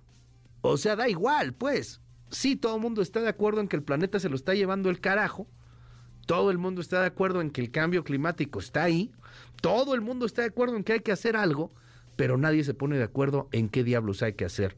Más o menos, de manera sintetizada, muy, muy parafraseado al estilo de su servidor, pero esas parecen ser las conclusiones de la COP28. Échale un ojo, hoy están en varios eh, titulares del mundo, eh, pues este, este tema, el tema de la COP28 y las protestas que se están dando al respecto. Las 7 con 33 minutos. Intelite reporta, la cobertura mediática de los temas del día.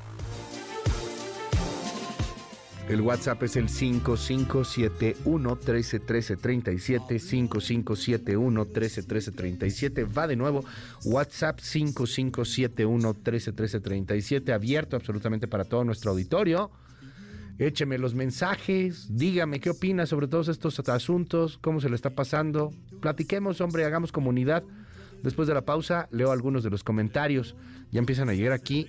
Me dicen, consumaron el golpe en el tribunal, la autocracia avanzando, qué horror. Pues, pues pareciera que sí.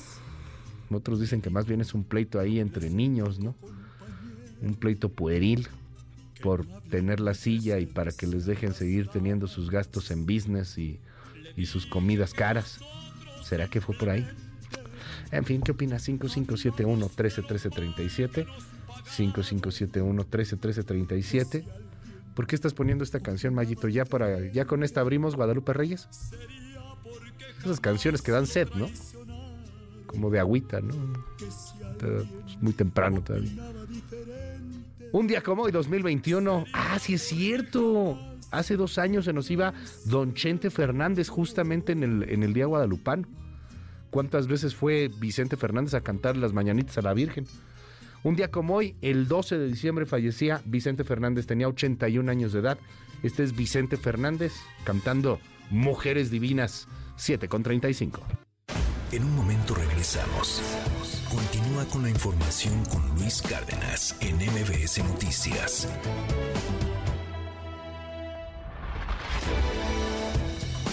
Ya estamos de regreso. MBS Noticias con Luis Cárdenas. Continuamos.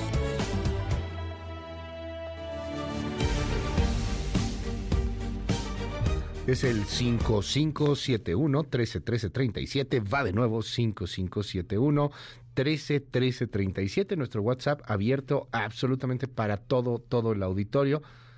Neta, dice aquí este cuate que por qué no felicito a las lupitas. Ya las felicitamos muchas veces y las seguiremos felicitando todo el día y todo el año y siempre. Felicidades a todas las lupitas, a todas las guadalupanas, pero sí ya las felicitamos. Este, gracias por los por los comentarios. Oiga, hablando de las hablando de las lupitas, fíjese nada más la derrama económica que deja el tema de los guadalupanos y el tema de esta fecha. 15.500 millones de pesos gracias al turismo religioso entre que sí, que las cadenitas, que el rosario, que las estampitas, que la foto, sí, pero la comida, los hoteles, la comida de todo tipo, los hoteles de todo tipo, ¿eh? Porque hay de todo. Guadalupanos en este país hay sí de todo, hay guadalupano fifí, guadalupano pueblo bueno y sabio, hay de todo. Cuéntanos, Itlali Sainz. ¿Qué tal Luis? Buenos días a ti, buenos días también a nuestros amigos del auditorio. Los comerciantes establecidos del país estimaron que las celebraciones de la Virgen de Guadalupe dejarán una derrama económica de más de 15.500 millones de pesos gracias al turismo religioso. La Confederación de Cámaras de Comercio, Servicios y Turismo, la CONCANACO, explicó que debido a esta importante tradición católica de nuestro país, la comercialización de artículos religiosos, alimentos, bebidas, alojamiento y transporte serán los giros que más impacto positivo tendrán. Y es que el organismo que encabeza Héctor Tejada consideró necesario impulsar y proteger el turismo religioso en nuestro país, que está muy ligado a nuestras tradiciones y cultura y además genera riqueza y empleos. Finalmente, la Concanaco recordó que el año pasado, durante las celebraciones a la Virgen de Guadalupe, las autoridades del gobierno de la Ciudad de México reportaron que la basílica recibió 12 millones 500 mil peregrinos y este año se estima una cifra similar. Luis es mi reporte al auditorio. Muy buenos días. Gracias, Itlali. Muy, muy buenos días. Eh, notas también no, no muy agradables en torno a estos temas. Ayer atropellaron a dos peregrinos, terminaron eh, dos peregrinos muertos y al menos 12 lesionados. El saldo que habría dejado un accidente automovilístico registrada en la México-Puebla. Eran eh, peregrinos que ya regresaban a su casa, que ya regresaban a Puebla, estaban regresando en moto y al parecer un tipo que iba hasta el gorro de borracho los terminó por atropellar. El tipo pues ya se imaginará, él, eh, se le acabó la vida, O sea, lo van a meter a la cárcel, lo van a encontrar, va, a estar gacho, va a estar gacho ahí lo que le va a pasar al, al conductor que al parecer iba en estado de ebriedad. Tip, si se va a poner hasta las chanclas en este Guadalupe Reyes, no maneje. Háblale un mentado coche de alquiler, Uber, Didi, Cabify, hay un buen drive, un buen, háblale a alguien, un taxi, caray, un conductor resignado, alguien que te lleve. No inventes, o sea, ya en este tiempo manejar ebrio es... Qué necesidad, caray. Esto pasó en el kilómetro 19. Escuche. Tiene bien pedo, amor. No, no, no es que te acerques, no vaya a ser que traiga algo.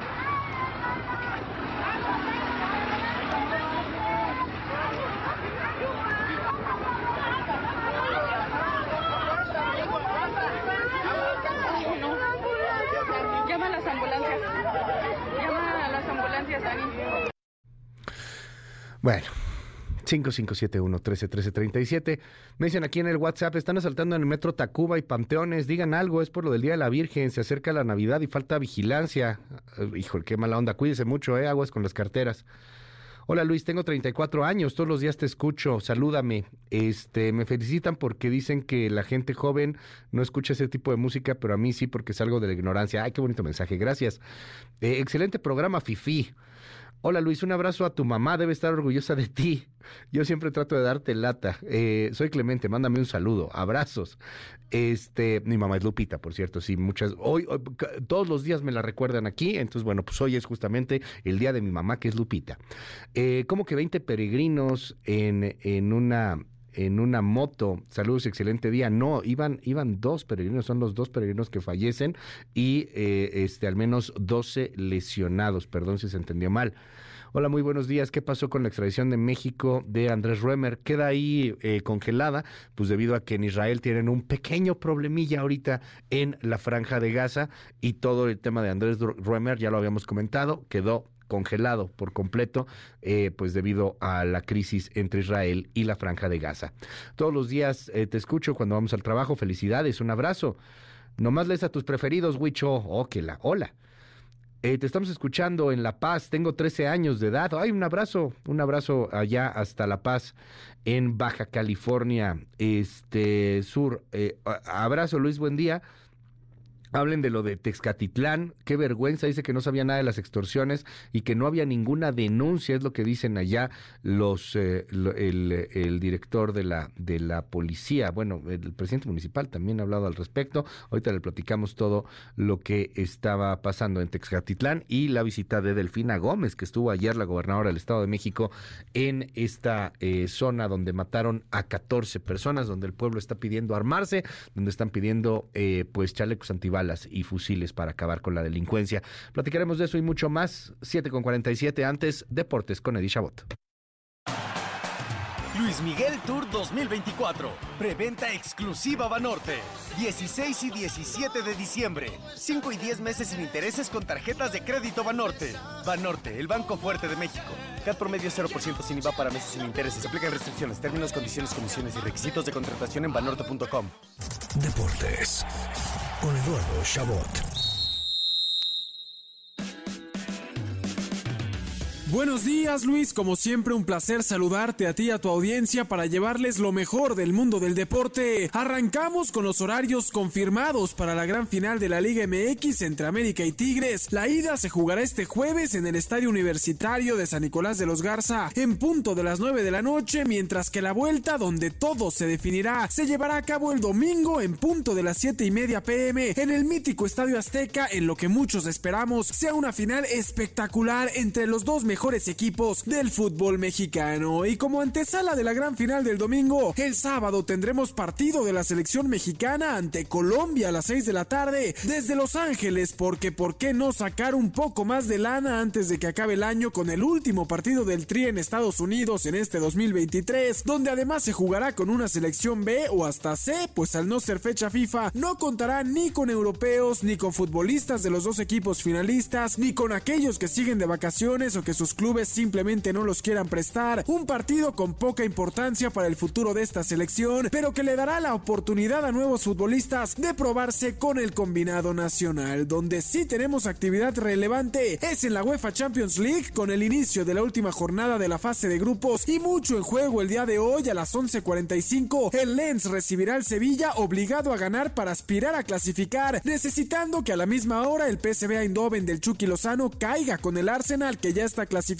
algo que se ve complicado. A las 2 pm el Real Madrid ya sin nada en juego buscará terminar con puras victorias esta fase al recibir al Unión Berlín que espera despedirse de su primera participación en Champions con al menos una victoria, mientras que el Napoli puede darse el lujo de hasta perder por un gol ante el Braga para mantener su clasificación como segundo. También a las 2 el Inter de Milán recibirá a la Real Sociedad, ambos ya clasificados, pero en busca de ver quién logra hacerlo como primero de grupo, donde el empate le daría al equipo español ese logro. Y finalmente el grupo de la locura, el que yo les recomendaría ver en este día de tanta actividad, Copenhague recibiendo al Galatasaray en lo que podría decirse es un duelo ya de 16 avos de final, porque el que gane avanzará como segundo de grupo, pues en caso de empatar le darían oportunidad al Manchester United que increíblemente solo ha ganado un partido de tratar de vencer al Bayern Múnich que ya nadie lo alcanza y así avanzar, así que para que el United logre la hazaña necesita primero ser capaz de vencer al conjunto bávaro en casa y que Copenhague y Galatasaray no se hagan daño. En otras noticias, el Inter de Miami confirmó que sí tendremos The Last Dance entre Lionel Messi y Cristiano Ronaldo, pues el equipo de la Florida jugará un amistoso ante el Al Nasser de CR7 el próximo 1 de febrero en Arabia Saudita como parte de la gira internacional del equipo de David Beckham y donde posiblemente veamos el último duelo entre los dos mejores futbolistas del siglo XXI. Así que a marcar el 1 de febrero en nuestros calendarios. Dejamos el fútbol y nos vamos al béisbol porque así como ayer les informábamos que se confirmó la llegada de Shohei Otani a los Dodgers por 700 millones de dólares y un contrato de 10 años. Ayer el portal de Athletic aclaró que Otani accedió a cobrar únicamente 2 millones de dólares anuales para que el equipo tenga suficiente presupuesto para seguir armando una plantilla de lujo que sea favorita al título y el resto de los 700 millones los recibirá al concluir su contrato con su nuevo equipo La otra gran noticia del béisbol de grandes ligas fue la incorporación del Nayarita Víctor González a los Yankees procedente justamente de los Dodgers para unirse a Alex Verdugo como el segundo mexicano que llega al equipo neoyorquino, por lo que el lanzador tratará de repetir con Nueva York lo hecho con los Dodgers en 2020 y salir campeón. Nos despedimos Luis con lo que nos dejó la semana 14 de la NFL que concluyó la noche de ayer con múltiples sorpresas, pues por un lado los Packers perdieron una racha de tres victorias seguidas al caer con los Giants gracias a un tercer cuarto espectacular de Nueva York 24 a 22 y por el otro la remontada cardíaca de los Titans de Tennessee sobre los Dolphins de Miami ante todo pronóstico 28 a 27 en un Monday Night sumamente intenso. El domingo destacó la victoria de Dallas sobre Filadelfia 33 a 13 que no solo le da a los Cowboys su sexta victoria al hilo sobre las Eagles como local, sino que los baja bastante en la clasificación con polémica incluida y un berrinche enorme de Patrick Mahomes. Los Chiefs cayeron 20 a 17 con los Bills que siguen soñando. Los Vikings vencieron 3 a 0 a los Raiders en el peor partido de la historia en la NFL, mientras que San Francisco se convierte en el primer clasificado matemáticamente a playoffs al vencer a Seattle 28 a 16, un camino que seguramente seguirán los Ravens que derrotaron en overtime a los Rams 37 a 31, en lo que entramos a la recta final de esta gran temporada de la NFL. Luis, hasta aquí la información deportiva. Nos escuchamos de nueva cuenta el día de mañana con lo mejor del mundo del deporte. Luis Miguel Tour 2024. Preventa exclusiva Banorte. 16 y 17 de diciembre. 5 y 10 meses sin intereses con tarjetas de crédito Banorte. Banorte, el banco fuerte de México. CAT promedio 0% sin IVA para meses sin intereses. Se aplican restricciones, términos, condiciones, comisiones y requisitos de contratación en banorte.com. En un momento regresamos. Continúa con la información con Luis Cárdenas en MBS Noticias. En Soriana, el segundo al 50% en queso crema Filadelfia de 200 gramos y en todas las salchichas de pavo food en paquete. Soriana, la de todos los mexicanos. A diciembre 13 aplican restricciones. Esta Navidad en AutoZone estamos para ti. Aprovecha. Toda la línea Armorol con 50% de descuento en el segundo. Además, autoestéreos digitales MP3 desde 399 pesos. Celebramos 25 años en México. Con AutoZone. Válido al 30 de diciembre de 2023. Más detalles en autoson.com.mx diagonal restricciones. Con City Banamex. Conoce cómo ganar más en citibanamex.com diagonal gana más promos. El corazón nos impulsa a ir más allá, a cuidarnos unos a otros. Y aunque muchas veces le pertenece a alguien más, siempre tenemos manera de compartirlo, con una sonrisa. Pisa Farmacéutica y Teletón en el corazón de todos los mexicanos.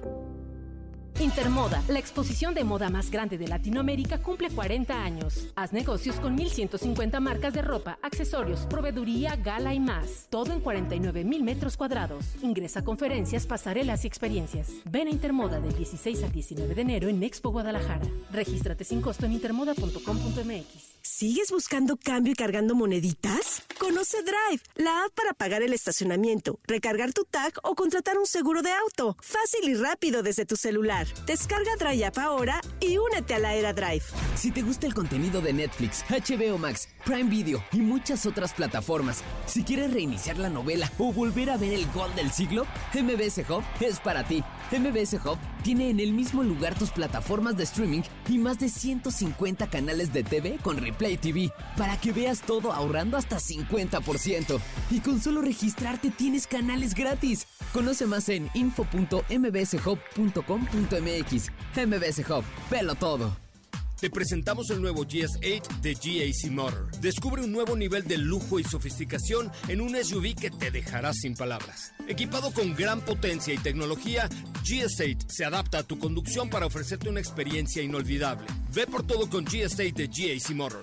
Go and change. Consulta equipamiento por versión en www.gacmotor.mx. Para que las y los estudiantes de preparatoria, bachilleratos, universidad y equivalentes puedan acceder a descuentos permanentes del 50% en las tarifas de pasaje, las y los diputados modificamos la ley de caminos, puentes y autotransporte. Con este beneficio, los permisionarios de autotransporte ofrecerán descuento hacia todos los destinos del territorio nacional, porque México eres tú. Legislamos para todas y todos. Cámara de Diputados, Legislatura de la Paridad, la Inclusión y la Diversidad.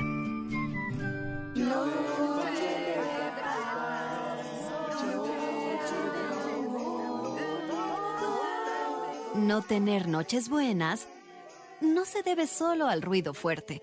¿Tú duermes o descansas? Dormimundo. Especialistas del descanso. Si estás buscando una buena opción de préstamo, hazlo con Autoavanza de Nacional Monte de Piedad. Te damos hasta el 75% del valor de tu auto sin dejar de manejarlo. Así como lo escuchas, tu auto se queda contigo. Consulta comisiones y requisitos de contratación en montepiedad.com.mx diagonal Autoavanza. Nacional Monte de Piedad transforma.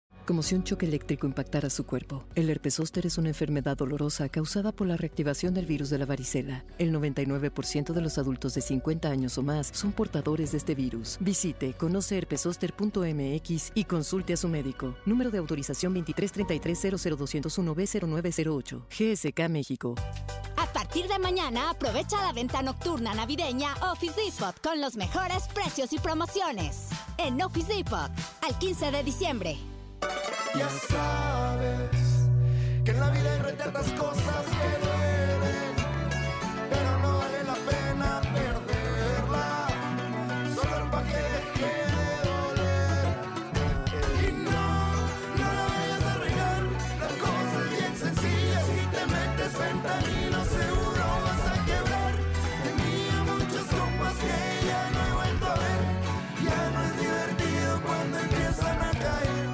Conectando México con Jack te lleva al siguiente nivel en pruebas de manejo. Te esperamos este sábado 16 y domingo 17 de diciembre de 11 a 6 de la tarde en Paseo Querétaro. Regístrate en www.jac.mx, jack.mx, realiza tu prueba de manejo y participar para ganar un viaje a Italia o un vehículo eléctrico. Recuerda, jac.mx, jack.mx. Lo mejor de México está en Soriana. Lleva carne molida de res 80-20 a 78 pesos el kilo. Martes y miércoles del campo de Soriana. A diciembre 13 aplican restricciones. Ya estamos de regreso. MBS Noticias con Luis Cárdenas. Continuamos. MBS Radio presenta el resumen informativo con Luis Cárdenas.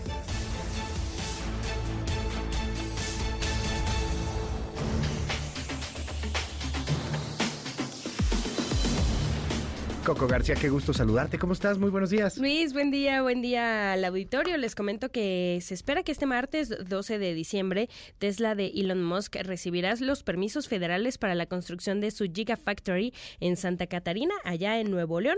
Así lo reveló el gobernador de la entidad, Samuel García, a través de sus historias de Instagram. Escucha. Pues como ya mañana le dan a Tesla los permisos federales, me pusieron a chambear y es increíble lo que están logrando. Sin duda, número uno en carros eléctricos. Luego está en segundo BYD, que viene a Nuevo León. Y Hyundai, que ya está en Nuevo León. Así que somos el hub de electromovilidad. Y empresarios hoteleros de Acapulco Guerrero pidieron a las autoridades no permitir a los visitantes durante la temporada vacacional decembrina la instalación de campamentos en las playas. El presidente de la Asociación Mexicana de Hoteles y Moteles de Acapulco, Javier Saldívar, informó que hay 60 hoteles ya habilitados para recibir a los turistas en estas vacaciones de diciembre. Escucha. Yo no estoy de acuerdo que se vaya a dar facilidades para dormir en la playa ya que mucho hotelero está invirtiendo de su propio recurso, porque todavía el gobierno no ha dado nada, para poder tener habitaciones disponibles para nuestro turismo que nos visita año con año. Eh, yo en lo personal recomendaría que no se hiciera, que primero se agoten todas las posibilidades de habitaciones y de segunda residencia. Y luego pues que se haga lo que crean en ciertos lugares y no en cualquier playa.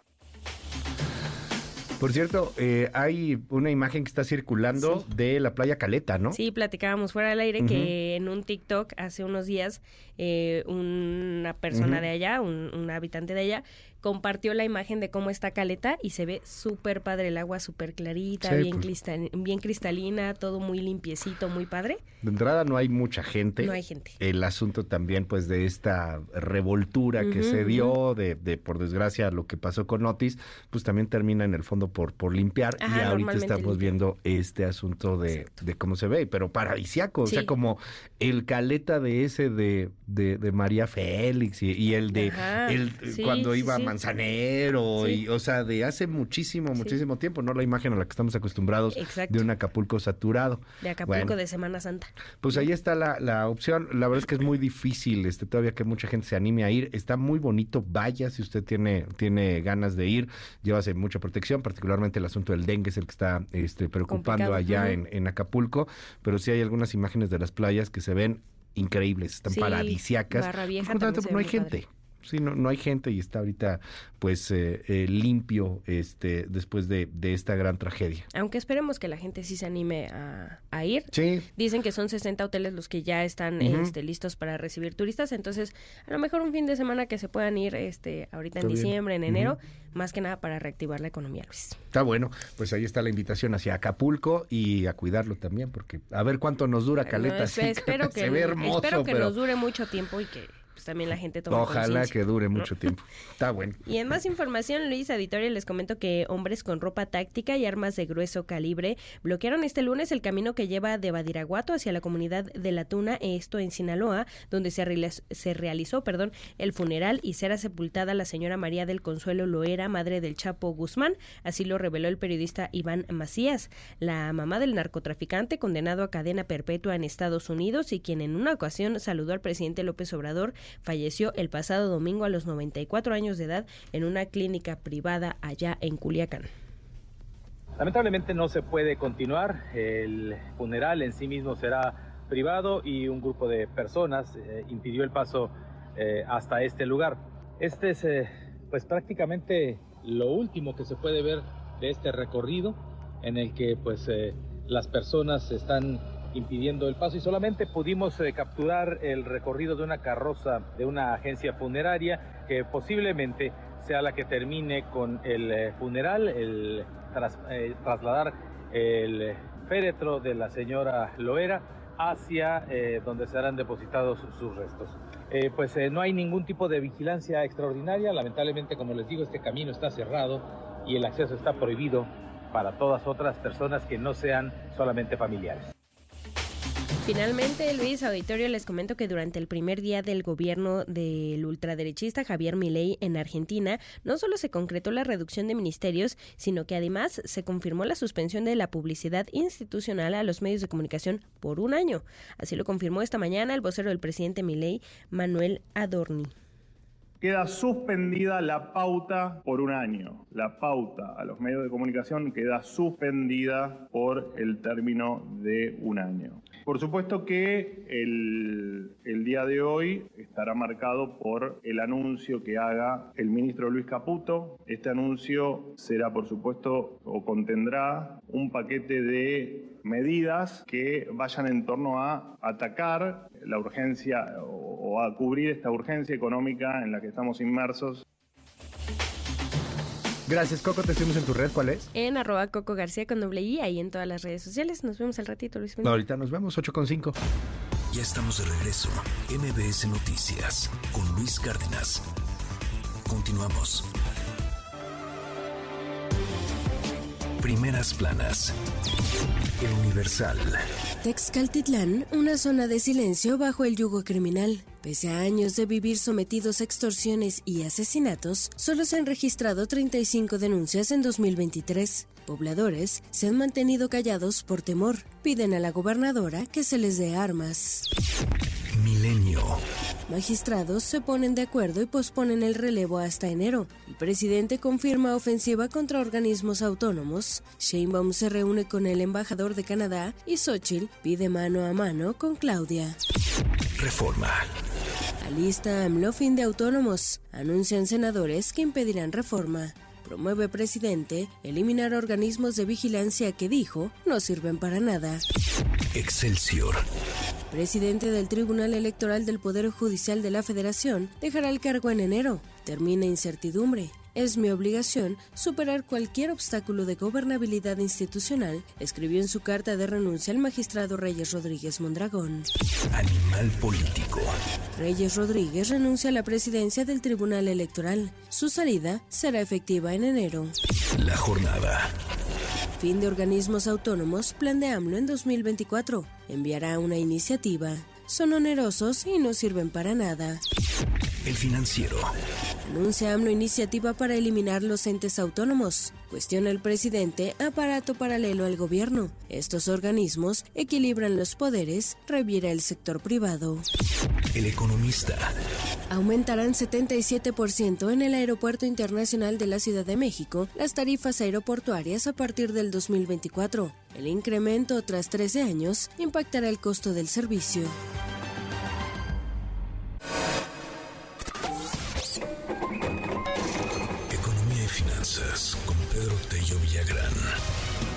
Hoy un poquito más tarde, Pedro Tello, te mando un gran abrazo. México tiene el deshonroso último lugar en recaudación de impuestos entre los países de la OCDE. Somos muy malos para, para recaudar o cobrar impuestos porque pues tenemos una gran informalidad, ya lo hemos hablado, más del 50% de informalidad. Cuéntanos, Pedro, qué gusto saludarte, buen día. Luis, buenos días, qué gusto saludarte a ti y también a quienes nos escuchan. En efecto, en la debilidad estructural que tiene México por cuanto a la recaudación de impuestos, radica uno de los mayores desafíos estructurales en materia económica para el desempeño de nuestra propia actividad productiva en los próximos años.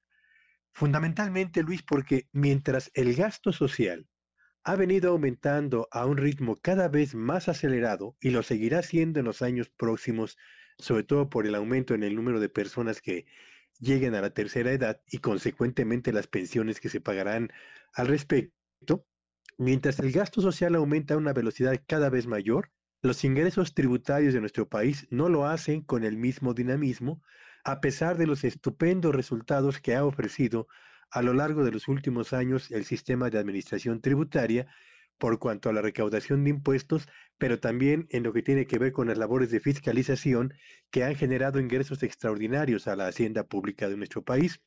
Y esta situación, un gasto que aumenta a una velocidad mayor que el ingreso, se puede evaluar en el contexto internacional a partir justamente de un estudio que año tras año presenta la OCDE a propósito de la capacidad de cada uno de sus países miembros para captar ingresos tributarios. En la publicación correspondiente a este 2023 se señala que de los 36 países que fueron analizados, Luis, en 21 de ellos se presentó en el año 2022 un descenso en el porcentaje de captación de impuestos en relación con el Producto Interno Bruto. En 14 eh, eh, países también se presentó un incremento en esta relación y solamente en el caso de Alemania se presentó una situación similar en el 2023 en comparación con el 2022.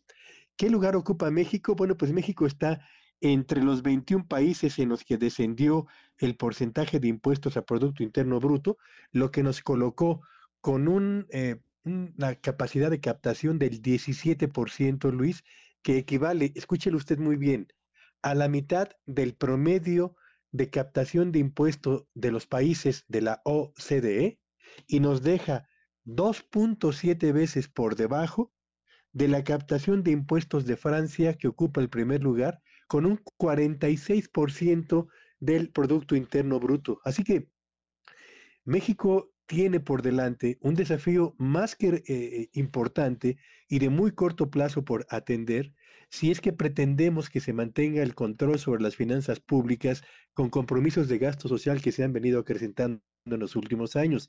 Pero México además, Luis Auditorio, tiene en materia de captación de impuestos otro gran desafío. Sin ingresos tributarios permanentes, difícilmente habrá capacidad para sostener inversión pública que permita atender, por una parte, servicios públicos para la sociedad, por la otra, crecimiento de la infraestructura productiva y tercero, atención en servicios tan importantes como combate a la pobreza, educación y salud. Ahí está Ahí están los datos del porcentaje de la captación de ingresos de nuestro país en comparación con la OCDE, la mitad, y en comparación con Francia, el país más exitoso en esta materia, donde estamos 2.7 veces por debajo, Luis. Y luego vemos pues otras cosas raras como que te van a incrementar la tarifa aeroportuaria, ¿no? O buscar a ver debajo de las piedras cómo, cómo incrementarle al, al tipo que ya de por sí paga muchos impuestos. O sea, en vez de ver cómo paga más gente impuestos, quienes ya pagan, eh, pues a darles más.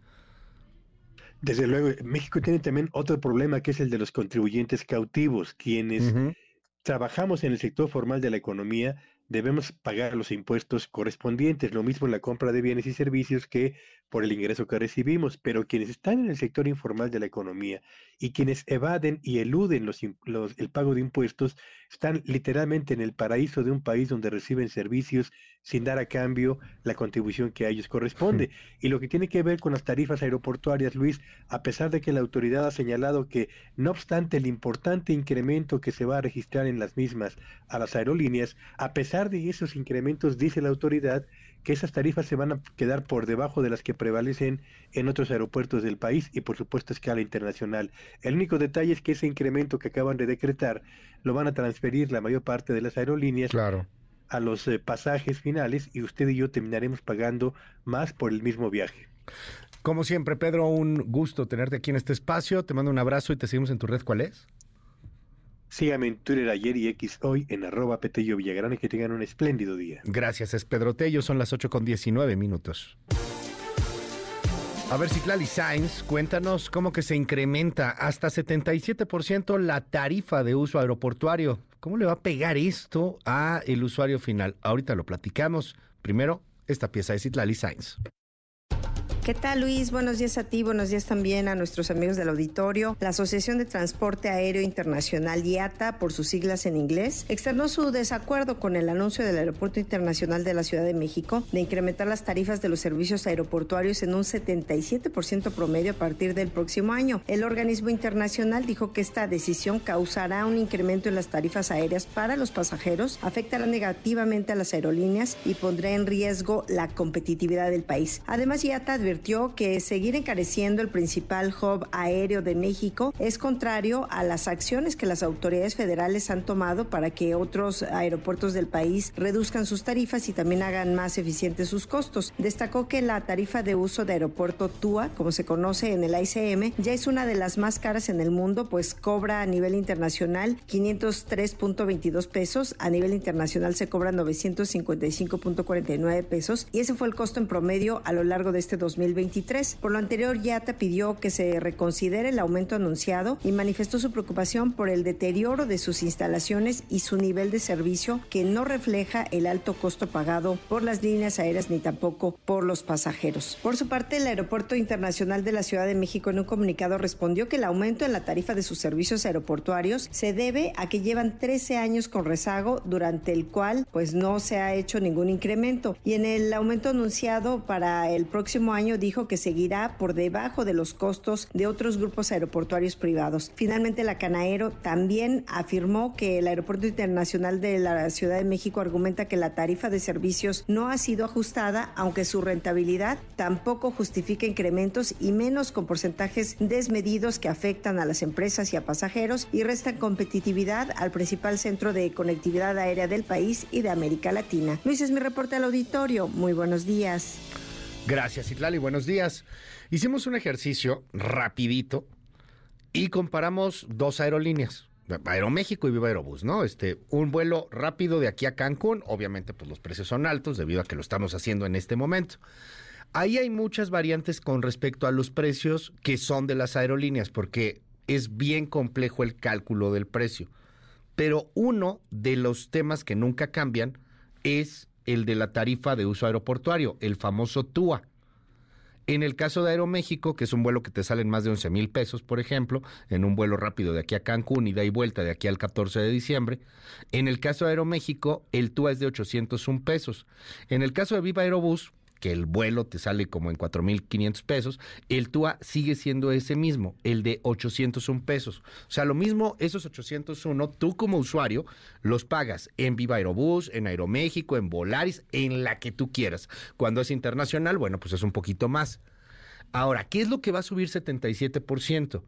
Las tarifas, las tarifas que pagan las aerolíneas, pero esas tarifas obviamente que se las van a pasar al usuario final, o sea, a usted y a mí. ¿Cuánto van a subir? Por ejemplo, la tarifa de aterrizaje, 77%, 77.1%. La tarifa de plataforma, 77%. La de pernocta, ¿qué es eso de pernocta? Pues no sé si usted ha notado que cuando llegamos al aeropuerto, a la hora que sea, pues hay aviones. Se cobra porque el avión pues se queda ahí en su, en su hangar o, o en su línea o en lo que tenga que estar. Esa también se incrementa 76.9%. Y algunas otras tarifas. O sea, las aerolíneas van a tener que pagar 77% más al Aeropuerto Internacional de la Ciudad de México por los usos que, que, están haciendo. Y eso evidentemente va a tener consecuencias para usted. Nos van a decir que, que, que es porque son mercantilistas, nos van a decir que, que por qué no sacrifican sus ganancias. La verdad es que las ganancias que se dan en las aerolíneas eh, pues son, son ganancias bastante eh, debatibles, ¿no? O sea, porque eh, es, es, mucho más un negocio de flujo de efectivo que, que un negocio en donde ganes mucho de pronto en un solo vuelo. Entonces, bueno, pues al final es un negocio y como negocio podrá ser que, que, a la 4T le moleste mucho el tema del dinero, pero pues como negocio está hecho para eso, para sacar dinero, para tener lucro, para tener beneficio, para generar riqueza. Y esa lana que se le va a incrementar a las aerolíneas, pues no la van a terminar por cobrar a nosotros como usuarios.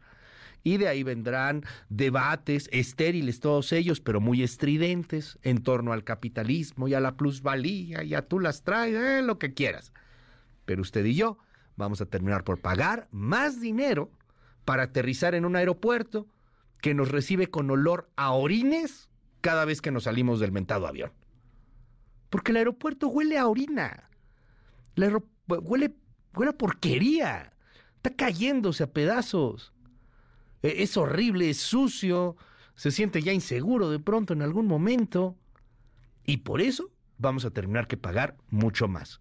Como usuarios, 3% más, en el caso del TUA específico, pero en las tarifas aéreas, que son de 77% de incremento, pues algo nos va a tocar. Nomás dejémoslo ahí en la cabeza. Ahorita de TUA andamos pagando 801 pesos. Al rato vamos a ver cómo se incrementa el TUA, pero también cómo se incrementa el boleto de una aerolínea en particular. En fin, pues así está la cosa en el Aeropuerto Internacional de la Ciudad de México y agárrese, para el siguiente año viene un incremento considerable. Si usted planea viajar para el siguiente año, mi recomendación sería que busque ahorita el boleto porque el incremento este no se va a aplicar eh, si usted lo busca ahorita, porque no sabemos exactamente cuánto va a subir. Esa es la realidad. O sea, son cálculos bastante complejos. Entonces, si usted va a viajar aquí a la Ciudad de México, va a usar el Aeropuerto Internacional de la Ciudad de México para el siguiente año y puede comprar de una vez los boletos, pues adelante. Que también hay que considerar que los boletos están ahorita en una alza porque es temporada alta, en fin. Hay un rollo ahí, pero pues considérelo. Viene un incremento, ya veremos el siguiente año de qué tamaño es el golpe para los consumidores. 8 con 26 minutos. MBS Noticias Luis Cárdenas.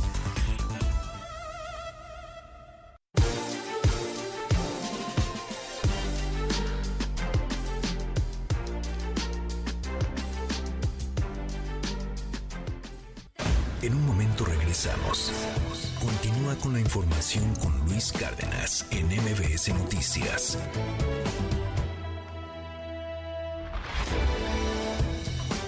Ya estamos de regreso. MBS Noticias con Luis Cárdenas. Continuamos.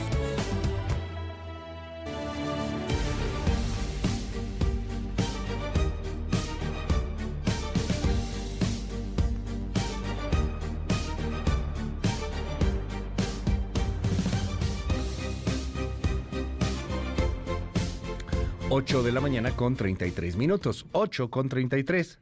Le recuerdo el WhatsApp 5571 1313 37 5571 1313 37. El presidente López Obrador no quiere órganos autónomos, le molestan los órganos autónomos. ¿Y eso qué es? ¿Con qué se come? ¿Para qué sirven?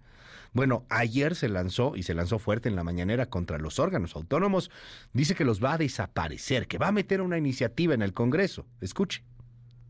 Tenemos que hacer una reforma administrativa y tienen que desaparecer todos esos organismos supuestamente autónomos. Y es supuestamente autónomos porque no le sirven al pueblo, están al servicio de las minorías. Cada vez que se quiere defender a Pemex, que se quiere defender a la Comisión Federal de Electricidad, sale el instituto este de la competencia a defender a los particulares. Si la función de cualquier gobierno es procurar el bienestar colectivo, el bienestar del pueblo, no de grupos. Eso es la oligarquía, no la democracia.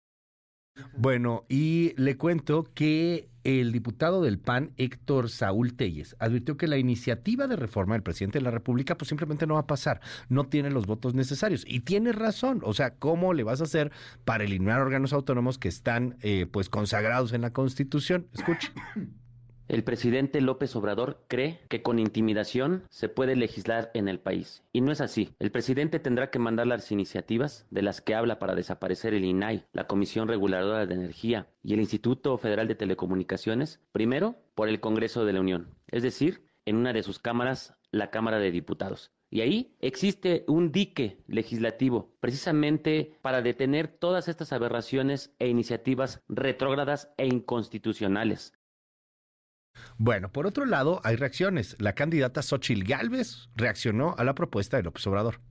México necesita una presidenta que le apueste a la transparencia. Hoy el presidente acaba de anunciar que quiere quitar el Instituto de Transparencia. ¿Saben por qué? Porque exhibieron los contratos de su amigo, de su hijo, que compraron medicamentos. Por eso no quiere que haya Instituto de Transparencia. Nosotros sí queremos la transparencia. Nosotros sí queremos que haya licitaciones públicas. Y Claudia Sheinbaum, fíjese, en este tema sí creo que mucho más moderada de lo que está López Obrador, habló sobre el tema. Había eh, un problema de corrupción, hay que crear un organismo especial para la corrupción y la corrupción de todas maneras no desaparecía. Hay un organismo especial para la transparencia y de todas maneras no aumentó la transparencia. Tenemos que hacer, hay que meter a debate, porque yo creo que todos estamos de acuerdo en que hay que erradicar la corrupción, que se ha hecho mucho, pero hay que seguirlo haciendo, que los gobiernos tienen que ser transparentes y tienen que estar permanentemente dando información. Yo creo que todo el mundo estamos de acuerdo con ello. El asunto es si necesitamos un organismo autónomo para que eso ocurra, porque en muchas cosas ahora, pues yo creo que en algunos casos no necesitamos más organismos que representan 10 direcciones generales y que de todas maneras no se resuelve el problema de fondo. Cañeda, qué gusto verte. ¿Cómo estás? Buenos días, Luis. Pues feliz de estar aquí con todos los martes. Hoy un poquito más tarde. un poquitito más tarde, pero muy contento de verte. el, el, tema está bueno. Este, de entrada, ¿qué diablos hace el INAI, la COFES, el IFT, la CRE? Me acuerdo cuando hasta Peña Nieto se le olvidó las siglas del INAI, ¿no? Y los que estamos metidos en esto, pues a lo mejor medio no las sabemos, pero la gente en general dice, bueno, ¿y esos para qué sirven? Bueno, es que hay varias cosas aquí que confunde el presidente. O sea, autónomos sí son el IFT, que es el órgano responsable de toda la regulación relacionada a telecomunicaciones. Y esto viene de la eh, ley de, la reforma de telecomunicaciones del sexenio pasado. Luego eh, tenemos al INAI, que es el Instituto Nacional de Acceso a la Información, que básicamente hace dos cosas el INAI, ¿no? Eh, una es el, digamos, ventanilla de trámites para todo tipo de... Bueno, hace tres cosas solicitudes de información que pueda hacer un ciudadano, un partido político. Todo, muchísima de la investigación periodística se hace a través de solicitudes al INAI. Luego es responsable de obligar a las de y entonces tú le pides al INAI y el INAI va y le dice a la Secretaría de o a Pemex o a quien tú quieras. Tú, tú, tienes que decir esto y luego ahí se pelean entre qué se puede y qué no se puede, ¿no? Pero Sí, dame la información o no te la doy. Al INAI al final se obliga. Pemex me tienes que dar, te la no va directo a. Sí, claro a la dependencia pasa por el INAI. Luego hace a las dependencias cumplir todas las leyes de transparencia, que todas las cosas que tienen que publicar, bases de datos, este, todo, todo, cómo gastan el dinero, la gente, etcétera. Y tercero tiene toda la parte de protección de datos personales. Eso está ahí, que son cada vez que llamas por teléfono y te dicen, ¿quiere escuchar nuestro aviso de privacidad? Se supone que ellos lo controlan, ¿ok? Ellos van. Y luego está la, la COFESE, que es la Comisión Federal de Competencia, que, bueno, ve todos los temas antimonopolios, eh, todas las regulaciones, hace estudios, de decir, este mercado es competitivo, este no, cosas súper detalladas. ¿Ese es autónomo? Esos tres son autónomos. La Comisión Reguladora de Energía, y yo creo que se lo olvidó al presidente, pero ahí la tiene también, la Comisión Nacional de Hidrocarburos, son parte de la Administración Pública Federal, pero son órganos desconcentrados, ¿no? Eh, y regulan, como dice su nombre, ciertas actividades económicas. Entonces, esta parte que dice el presidente, que son onerosos, o sea, mucho lo que dinero para ti y para mí, en el presupuesto, la verdad es que no son temas que particularmente pintan. La CRE tuvo este año un presupuesto de 270 millones de pesos. Que es? es? un lanal para ti y para mí, pero para el gobierno no es mucho. es, o sea, es, menos del 0.1%, ¿no? Menos del 0.1%. El IFT sí tiene un poco más de presupuesto porque tío, sí se involucran y hacen estudios relacionados a temas de telecomunicaciones y así. El INAI tiene mil millones de pesos, la COFESE 600 millones de pesos, ¿no? Hay otros autónomos que el presidente no mencionó, como el INE, la Comisión Nacional de Derechos Humanos y presupuestalmente la Fiscalía también podríamos meterla ahí, ¿no? Sí, claro, porque la Fiscalía se supone que es autónoma. Entonces... Aunque bueno, pues recibe órdenes del presidente, ¿no? Claramente, pero se supone que es autónoma. A ver, y entonces hay varios temas aquí que yo creo que son importantes decir, ¿no? Particularmente los que tienen que ver la CRE, la Comisión Reguladora de Energía, que se encarga de todas las regulaciones de energía desde cómo funciona el mercado eléctrico mayorista, los permisos de generación, los permisos de interconexión, bueno, los permisos de interconexión son de SENACE, pero todo lo que tiene que ver con hidrocarburos, digamos, para importación, combustibles y cosas así, y la Comisión Nacional de Hidrocarburos que aprueba o no los derechos de desarrollo sobre eh, yacimientos este, de gas, petróleo, etcétera, ¿no? La CRE, la CNH, el IFT son los responsables de regular sectores económicos importantísimos y muy complejos. No, no es Sí, no, son, temas difíciles, son temas que hay que saberle. ¿no? Y la COFESE que aplica para todo y es importantísimo para los permisos y tiene que ver también ahí con el TEMEC, lo que hace la COFESE, porque se tienen que garantizar ciertas partes de competencia, etcétera. Son temas complejos, hacen estudios económicos, sobre todo en COFESE, complejos, con especialistas. En la CRE todo lo que tenga que ver con electricidad por el país pasa por la CRE. Se tienen que aprobar ahí permisos, estudios, un montón de cosas. La Comisión Nacional de Hidrocarburos regula el mismo Pemex, ¿no? O sea, Pemex tiene que llevar a la Comisión Nacional de Hidrocarburos los planes de desarrollo para tal campo y ahí un panel de expertos dice, oye, este plan está mal, el presupuesto está mal. Lo que pasa es que antes era bien fácil, Jorge, o sea, a ver, el presidente controlaba Pemex, el presidente controlaba la CFE, él decía lo que se hacía en Pemex, lo que se hacía en CFE, y San se acabó.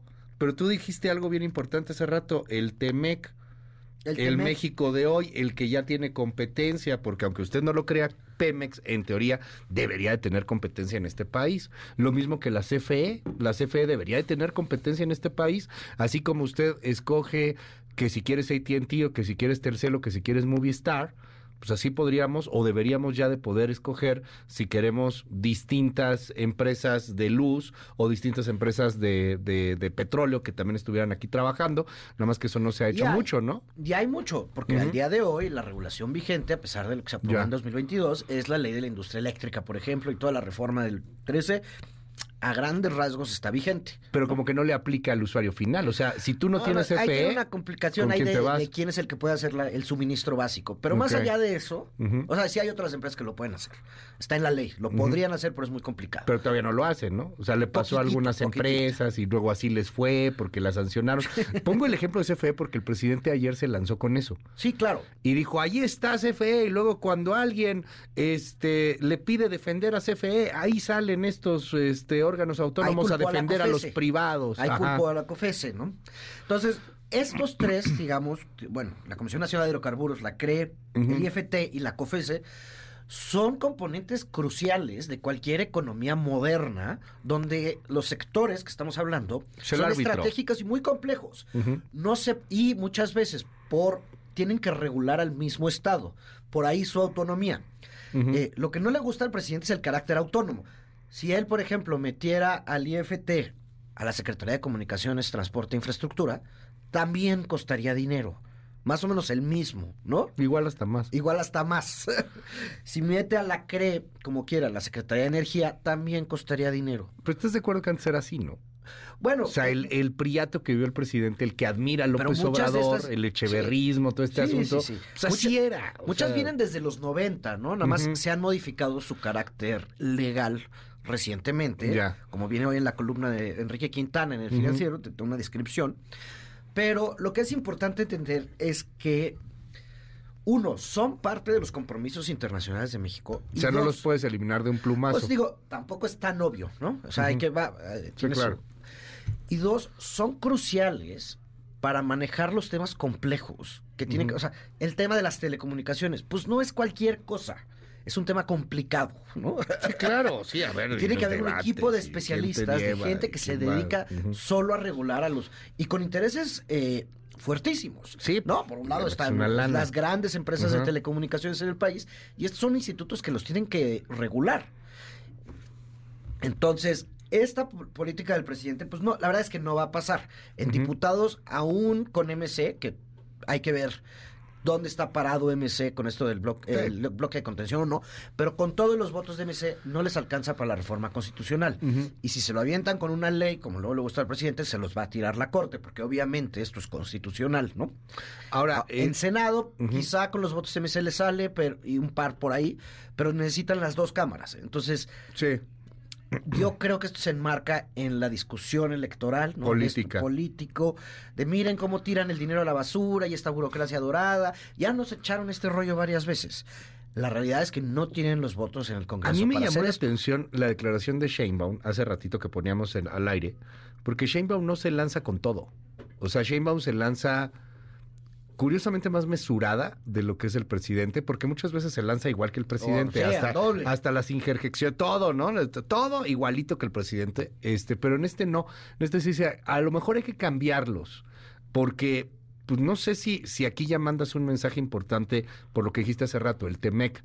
O sea, andamos con broncas, nos están Ah, Sin metiendo duda hay mil en broncas. temas. O sea, en la CREA ahorita tienen un rezago de permisos de para aprobar o, negar, pero simplemente de desechar de decenas de miles de expedientes.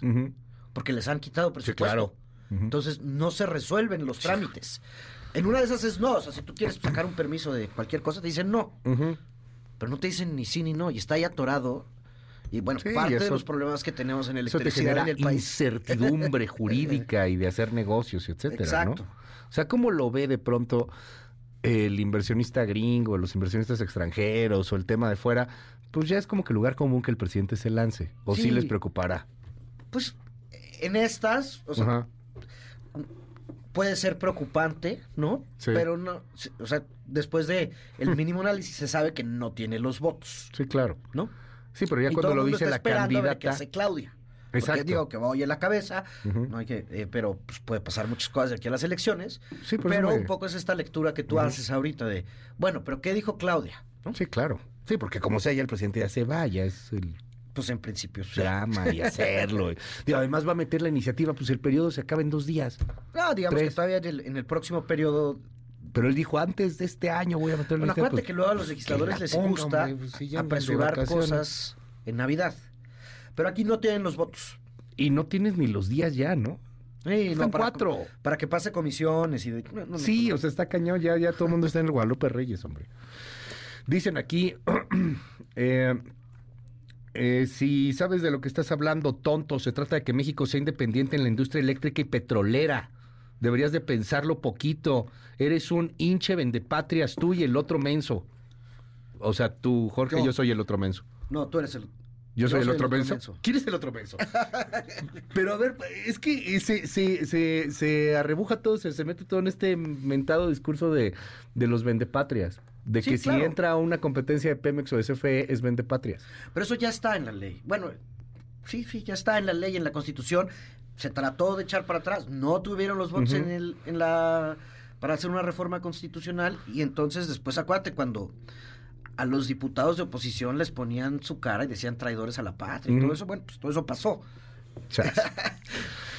Veremos, Ah. pues, para eso funciona la democracia, cuáles son los resultados del año que entra. Hoy no tienen los votos para hacer reformas constitucionales. Carajo, deja hablar a tus invitados. Muy interesante lo que dice Jorge Andrés Castañón. ¿Te dejo hablar? ¿O qué la- Yo sentí que sí. Sí, Si yo no, no- si no, yo te interrumpiría. Exacto, sí. Hola, muy buenos días, son, son los mejores. La verdad es que no lo entendemos, pero es eh, esto es bueno o malo, o sea, no, no lo entendemos. Soy Jorge, bendiciones. Pues es que no es ni bueno ni malo, sino todo lo contrario, ¿no? Es súper complejo el tema. Sí, o sea, son que existan es necesario, son obligaciones y tienen que estar ahí estos reguladores para justamente darle reglas y certidumbre a estos mercados, a estas industrias o mercados gigantescos y muy complejos. No es cualquier cosa como tiene que ser la regulación y las leyes de telecomunicaciones y cómo se interpretan las peleas entre, digamos, bueno, eh, los diferentes grupos Sí, claro. que están compitiendo en ellas, ya sea en televisión, ya sea en internet, ya sea en telefonía, compiten y uno y pagan abogados y Sí, claro. todo, y entonces ellos dicen, no, es que yo quiero que tal regulación sea de una forma y otros dicen, no, es de esta y tienen que hacer fallos. Son, son los en el caso de la COFESE, por ejemplo, cada vez que en México no se da tanto, quizá, eh, cada vez que hay una fusión, una adquisición, que una empresa grande adquiere otra, necesitan la aprobación en todo el mundo de que no lleva una concentración excesiva de mercado y por ende en detrimento de los consumidores. Tiene que haber un fallo de la COFESE que tal compra o tal venta se vale. Claro. Sí, que tienes una especie de piso parejo para ayudar al, al, al, consumidor, final. ¿no? Eh, y entonces pueden decir, oye, sí puedes, X, puedes comprar esta empresa, pero esta división de la empresa no la puedes tener porque concentrarías demasiado mercado en este subsegmento. Entonces tienes que vender, esa parte no la puedes comprar.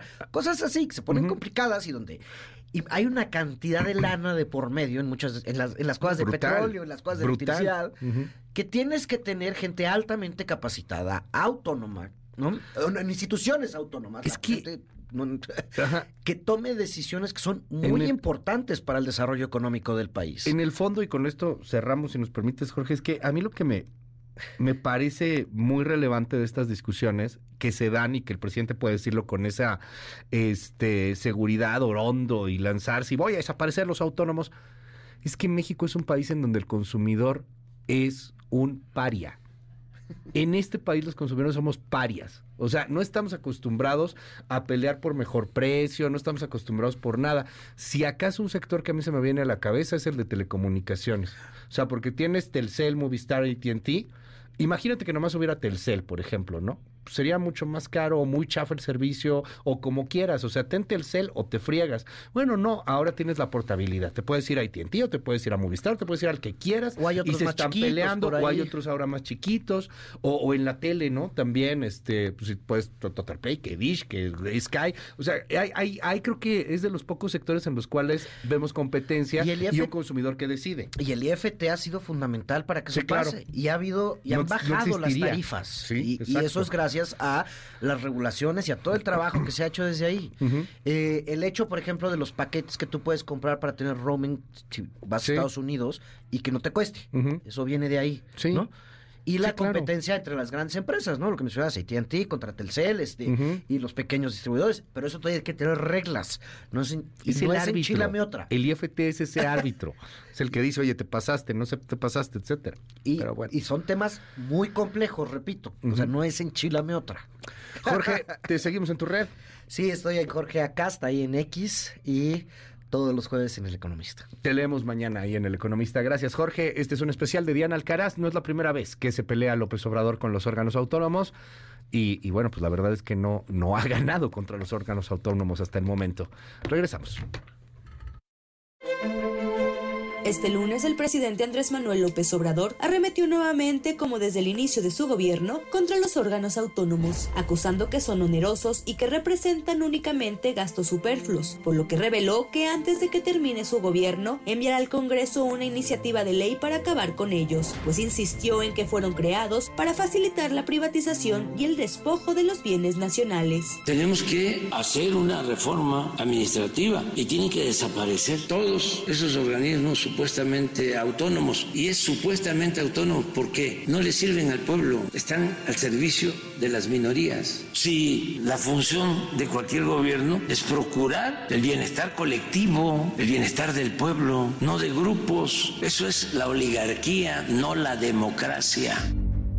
Entre los órganos autónomos que el presidente López Obrador busca desaparecer se encuentran el Instituto Federal de Telecomunicaciones, el cual en 2014 declaró que Telmex del magnate Carlos Slim es un agente preponderante y le obligó a adoptar medidas para nivelar la cancha a favor de nuevos competidores. La Comisión Federal de Competencia Económica, la cual tiene la finalidad de detectar prácticas monopólicas en los negocios y frenarlas. Por ejemplo, en 2021 impuso una multa de 903 millones de pesos a diversas farmacéuticas por coludirse en el mercado de distribución de medicamentos. La Comisión Reguladora de Energía, que participa en la distribución a particulares de permisos de exploración y explotación de hidrocarburos, así como el INAI, el cual garantiza el acceso a la información pública. Parece fundamental para el desarrollo del país que existan estos contrapesos. El hecho de, de quitarlos se concentrará más el poder en la figura presidencial y esto no es sano para la democracia. El hecho de que existan esos contrapesos fundamental. Hemos visto como cuando el Poder Legislativo aprueba una ley que es inconstitucional, actúa la Corte para desecharla, o cuando el Poder Ejecutivo emite un decreto que es inconstitucional, la Corte actúa. Entonces esta división de poderes, estos contrapesos, es lo que requiere el país para avanzar y lo mismo sucede con los órganos autónomos. Y es que son muchos los expertos que coinciden en el peligro que significa para nuestro país la desaparición de los órganos autónomos y la necesidad de que existan los contrapesos.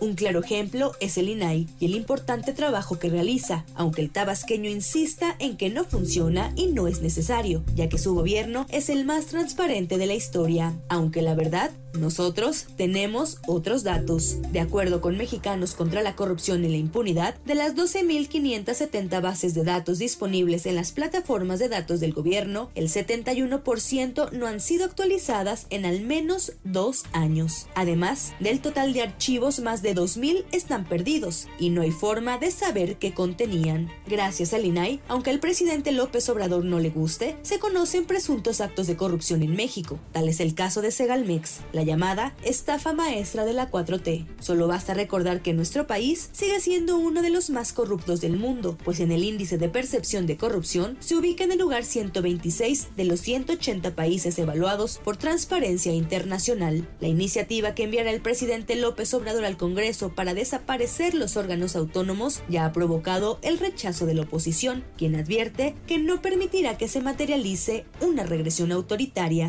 Desde Acción Nacional le decimos al presidente que esas iniciativas no pasarán y no va a legislar por decreto el señor presidente. Tendrá que atenerse a la resistencia democrática que existe desde Acción Nacional en la Cámara de Diputados. Esas iniciativas hoy nacerían muertas. Para la primera emisión de MBS Noticias, Diana Alcaraz. En un momento regresamos. Continúa con la información con Luis Cárdenas en MBS Noticias.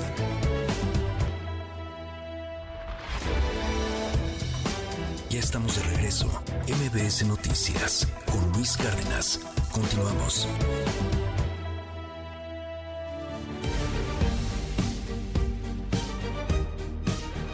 Las 9 de la mañana con dos minutos. Vámonos al México roto de todos los días. Empezamos con lo que ha sucedido en el Estado de México. Ha acudido a la zona de conflicto, ahí donde el viernes asesinaban los pobladores a 10 líderes de la familia michoacana. Ahí en eh, Texcatitlán, en el Estado de México, en donde este enfrentamiento dejó un saldo de 14 muertos, en donde la gente pide a gritos armarse Ahí, ahí, a hablar directamente con los pobladores, llegó la gobernadora Delfina Gómez. Juan Gabriel González, buen día. Luis Auditorio, buenos días. 72 horas después de los hechos violentos donde murieron 14 personas y 7 más resultaron heridas. La gobernadora del Estado de México, Delfina Gómez Álvarez, visitó el municipio de Texcaltitlán, donde el viernes pasado pobladores de la comunidad de Texcapilla enfrentaron a integrantes del cártel de la familia michoacana para poner freno a las extorsiones. Acompañada del secretario general de gobierno Horacio Duarte Olivares y en medio de un fuerte dispositivo de seguridad, Gómez Álvarez platicó con habitantes quienes se muestran temerosos y preocupados por posibles reacciones del crimen organizado. En lo que se percibe como un pueblo fantasma, la gobernadora dijo que garantizará la seguridad, ofreció emprender acciones de desarrollo para la zona sur y en lo inmediato su administración dará apoyos económicos a las familias de los cuatro civiles que murieron en el enfrentamiento y a las de los cinco heridos de Texcapilla que se recuperan en hospitales. Primero ya dijimos la cuestión de apoyar a, nuestros, a los que perdieron algún ser querido, se les va a apoyar económicamente. Segunda, a los heridos también que, que sigue atendiendo, pero que se les va a apoyar. Eh, se les va a dar de manera permanente un apoyo de tipo despensa para que también tengan la seguridad de que tengan que comer. Eh, por otro lado, también lo que es salud, que también nos están pidiendo que vamos a tener una atención médica, eh, sobre todo por la salud mental y también este, física. Lo de la escuela, que también es algo importante para nuestros pequeños. Por su parte, pobladores de Texcapilla levantaron la voz para denunciar la forma en que eran extorsionados por el jefe de plaza de la familia michoacana, Rigoberto de la Sancha, alias el payaso, y advirtieron que están dispuestos a exponer sus vidas con tal de defender su patrimonio. Y él venía que quería el dinero. Llega y echando balazos, intimidando a la gente. ¿Por qué? Porque él ya manejaba el pueblo, él ya mandaba. Y si me va a costar la vida, yo vengo a hablar por el pueblo y vengo a dar la, la cara. Y yo sé que al rato mañana van a caer los cabrones y me van a dar piso. pero con gusto voy a decir lo que, lo que siento y lo que es. El municipio está sitiado por un numeroso contingente de elementos del ejército mexicano, de la Marina, de la Guardia Nacional, de la Policía Estatal y de la Fiscalía Mexiquense. Aunque las actividades comerciales y económicas tratan de seguir su curso, en el municipio fueron suspendidas las clases este lunes y en todas las comunidades también se pidió no llevar a cabo festividades por el Día de la Virgen de Guadalupe para evitar más hechos de violencia. Luis, el reporte que tengo. Uf, qué fuerte. Ahí está el tema en el Estado de México y el rechazo, por supuesto, a las autodefensas. Ojalá por el bien de todos, esto no es ideológico, no es de izquierdas, derechas, chairos o fifís, no. Ojalá que le vaya bien a Delfina Gómez en este tema. Si se descompone el Estado de México, particularmente el sur del Estado de México, esta zona tan caliente no le conviene absolutamente a nadie. Ayer sobre la violencia desbordada habló en el Senado de la República Emilio Álvarez y Casa del Grupo Plural. En realidad tiene porciones de, epidemia de violencia. hemos hablado ya en otras ocasiones de México como gran padrón de fosas clandestinas. Hemos hablado de una gran fosa clandestina. Hemos hablado de una exigencia que no tiene respuesta por parte de la autoridad. Hemos hablado de una política pública que se queda chiquita con respecto a la exigencia de verdad, de justicia, de reparación y de no repetición. En Nuevo León, una menor de edad y su papá perdieron la vida por una balacera que se dio en San Pedro, en San Pedro Garza García. Judith Medrano tiene la historia. Hola, ¿qué tal Luis? Te saludo con gusto. Una menor de edad y su padre murieron este lunes cuando se encontraban en el Panteón Jardines de San Pedro, en el municipio de San Pedro Garza García, en Nuevo León. Los hechos se reportaron en la avenida Alfonso Reyes y Jiménez, en la colonia Los Sauces. De acuerdo con las primeras indagatorias, se observó que de un vehículo descendieron personas armadas, quienes abrieron fuego en contra de dos hombres de una menor de edad, de aproximadamente 5 años. Entre las lesiones que presentaban están heridas en la cabeza y espalda al recibir por lo menos 10 impactos.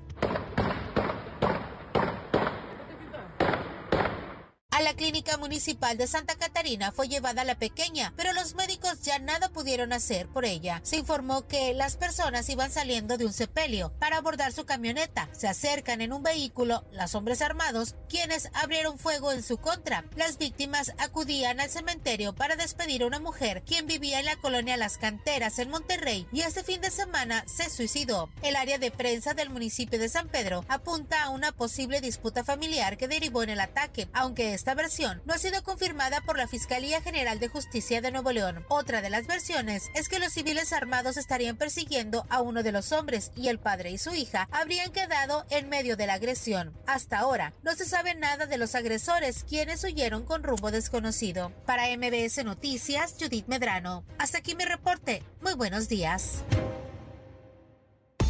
MBS Noticias con Luis Cárdenas.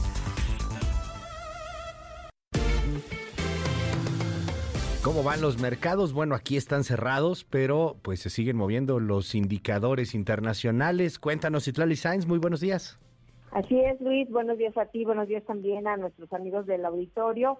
Pues te comento que están operando mixtos los principales índices en Wall Street, el Dow Jones Industrial está perdiendo 0.05%, el Nasdaq, que es el índice que agrupa las empresas tecnológicas, avanza 0.84%. Y te comento que el dólar en el Aeropuerto Internacional de la Ciudad de México se compra en promedio en 16 pesos con 2 centavos.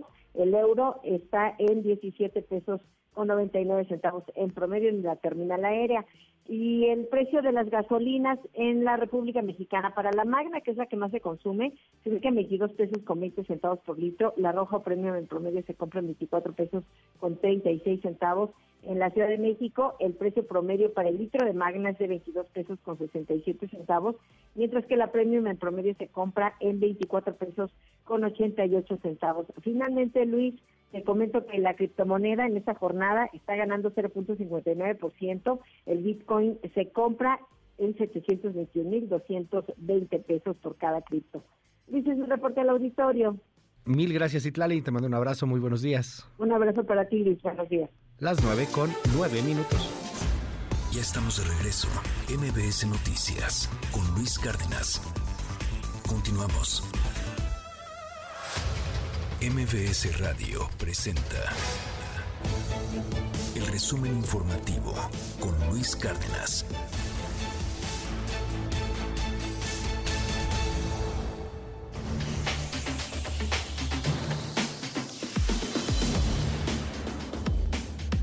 Las nueve y cuarto, Coco García, qué gusto saludarte, buen día. Luis Cárdenas, buen día, buen día al auditorio, un gusto saludarlos de nueva cuenta. Les comento que esta mañana continúa el arribo de miles de peregrinos a la Basílica de Guadalupe para conmemorar el 492 aniversario de la Virgen, por lo que se mantiene en operación el operativo de seguridad por parte de autoridades capitalinas con el despliegue de 5.000 efectivos. En tanto, la Fiscalía de la Ciudad de México confirmó que aumentó a tres el número de muertos por el atropellamiento de peregrinos que viajaban en motocicletas en la autopista México-Puebla, por lo que ya inició una carpeta de investigación.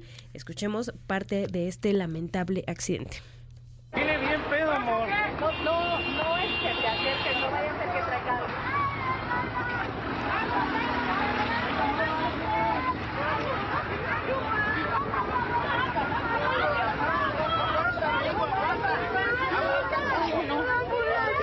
Llama a las ambulancias. Y después de 497 días, los trabajos para recuperar los 10 cuerpos de los mineros que quedaron sepultados en la mina de carbón El Pinabete en el estado de Coahuila comenzaron este lunes. Así lo dio a conocer la Coordinadora Nacional de Protección Civil, Laura Velázquez. Estamos a 50 centímetros, más o menos aproximadamente, de, de, las galerías. Se hizo la última voladura, una voladura general muy importante el pasado sábado, en donde se retiraron los últimos tres metros de tierra para llegar ya a este nivel. Y la CENTE anunció que el viernes realizará una marcha de pies cansados que partirá a las 9 horas de la columna del Ángel de la Independencia al Zócalo Capitalino, esto en demanda de que se reinstale la mesa de diálogo con el presidente López Obrador. Escuche a la profesora Jenny Pérez.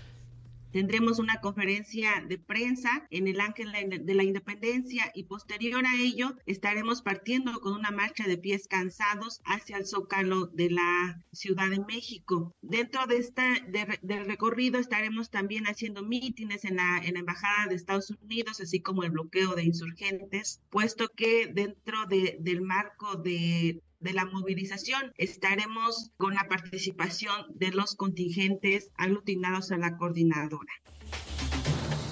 Y el jefe de gobierno Martí Batres efectuó este lunes en el Zócalo Capitalino el encendido del alumbrado decorativo con motivo de los festejos decembrinos 2023. Escuche parte de lo sucedido. Y aquí está uno de esos grandes símbolos de la Navidad, una gran flor de Nochebuena que dedica el gobierno de la Ciudad de México para todas y todos los habitantes de la ciudad y del país que vienen a disfrutar en estos días el zócalo de la Ciudad de México. Feliz Navidad a todas y todos, que sean días de dicha, de paz y de amor. Felicidades. Sí se ve bonito. Está bien bonito. No seas ¿eh? pero sí se Está ve bonito. bien bonito el sí se ve bonito. Ayer hicieron este encendido, ya previo a las fiestas decembrinas. Sí, Ya parece dar una el vuelta y ver ahí Reyes. toda la iluminación. Siempre es muy padre. Sí. Estuvo medio austero en los últimos. Bueno, el año pasado estuvo padre, el año antepasado sí estuvo medio austero. Cuando fue la pandemia, la creo que estuvo medio como Sí, que no le echaron tantas como ganas no porque había no había gente. Y estaba ahí el tema de, de austeridad Ajá. extrema. Pero no, este le, este lo pusieron bastante bonito Sí, y sí vale la pena darse una vuelta al centro y, y disfrutar de, de todo lo que es la Navidad en el centro histórico. Entonces se ve bonito. Sabe vaya a darse una vuelta. Está bien. ¿Qué más, Coco? Pues ya, ¿Ya? eso es todo. ¿Te hacemos en tu red? En arroba Coco García con doble I y en todas las redes sociales. Muchas gracias, Luis. Que tengas buen día. Gracias, son las 9 con 19 minutos.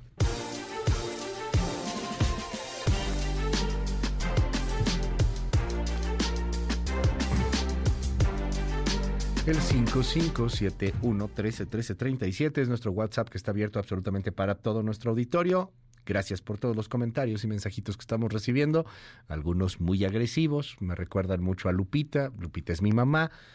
todos los días la recuerdan. Hoy es Día de las Lupitas, felicidades a las Lupitas, ya las felicitamos muchas veces, las seguimos felicitando. Mucha gente que es felicítanos, bueno, pues felicidades a todas las Guadalupes, a todas las Lupitas en este Día de la Guadalupe, de la Guadalupe, perdón, aquí en, nuestro país. Oiga, le damos la vuelta eh, a la página informativa. Vámonos con lo que está pasando allá en los Estados Unidos. Eh, Donald Trump, el expresidente de Estados Unidos, se niega a testificar en uno de los tantos juicios en su contra y, bueno, pues se cancela la audiencia de juicio civil. También allá, pues ya en, eh, en, lo que vendrá siendo el cierre del año, preparándose para un 2024, igual que en México, extremadamente convulso e intenso en la búsqueda de la presidencia de los Estados Unidos. Querido León Krause, un honor siempre poderte escuchar y platicar contigo. ¿Cómo estás? Buen día. Luis, ya antes que nada, yo, yo felicito a tu, a tu, a tu madre por tener un, un hijo talentoso. y extraordinario como tú, Luis. Ah, muchas gracias. No, muchas gracias, muy bonito. Es que aquí, aquí me recuerdan mucho a mi mamá todos los días en el WhatsApp, pero este, bueno, pues hoy es su santo. Oye, mil gracias, qué, qué, qué, gentil, qué amable. Gracias, León. Oye, cuéntanos al de... Contrario, Luis, al contrario. cuéntanos de Donald Trump.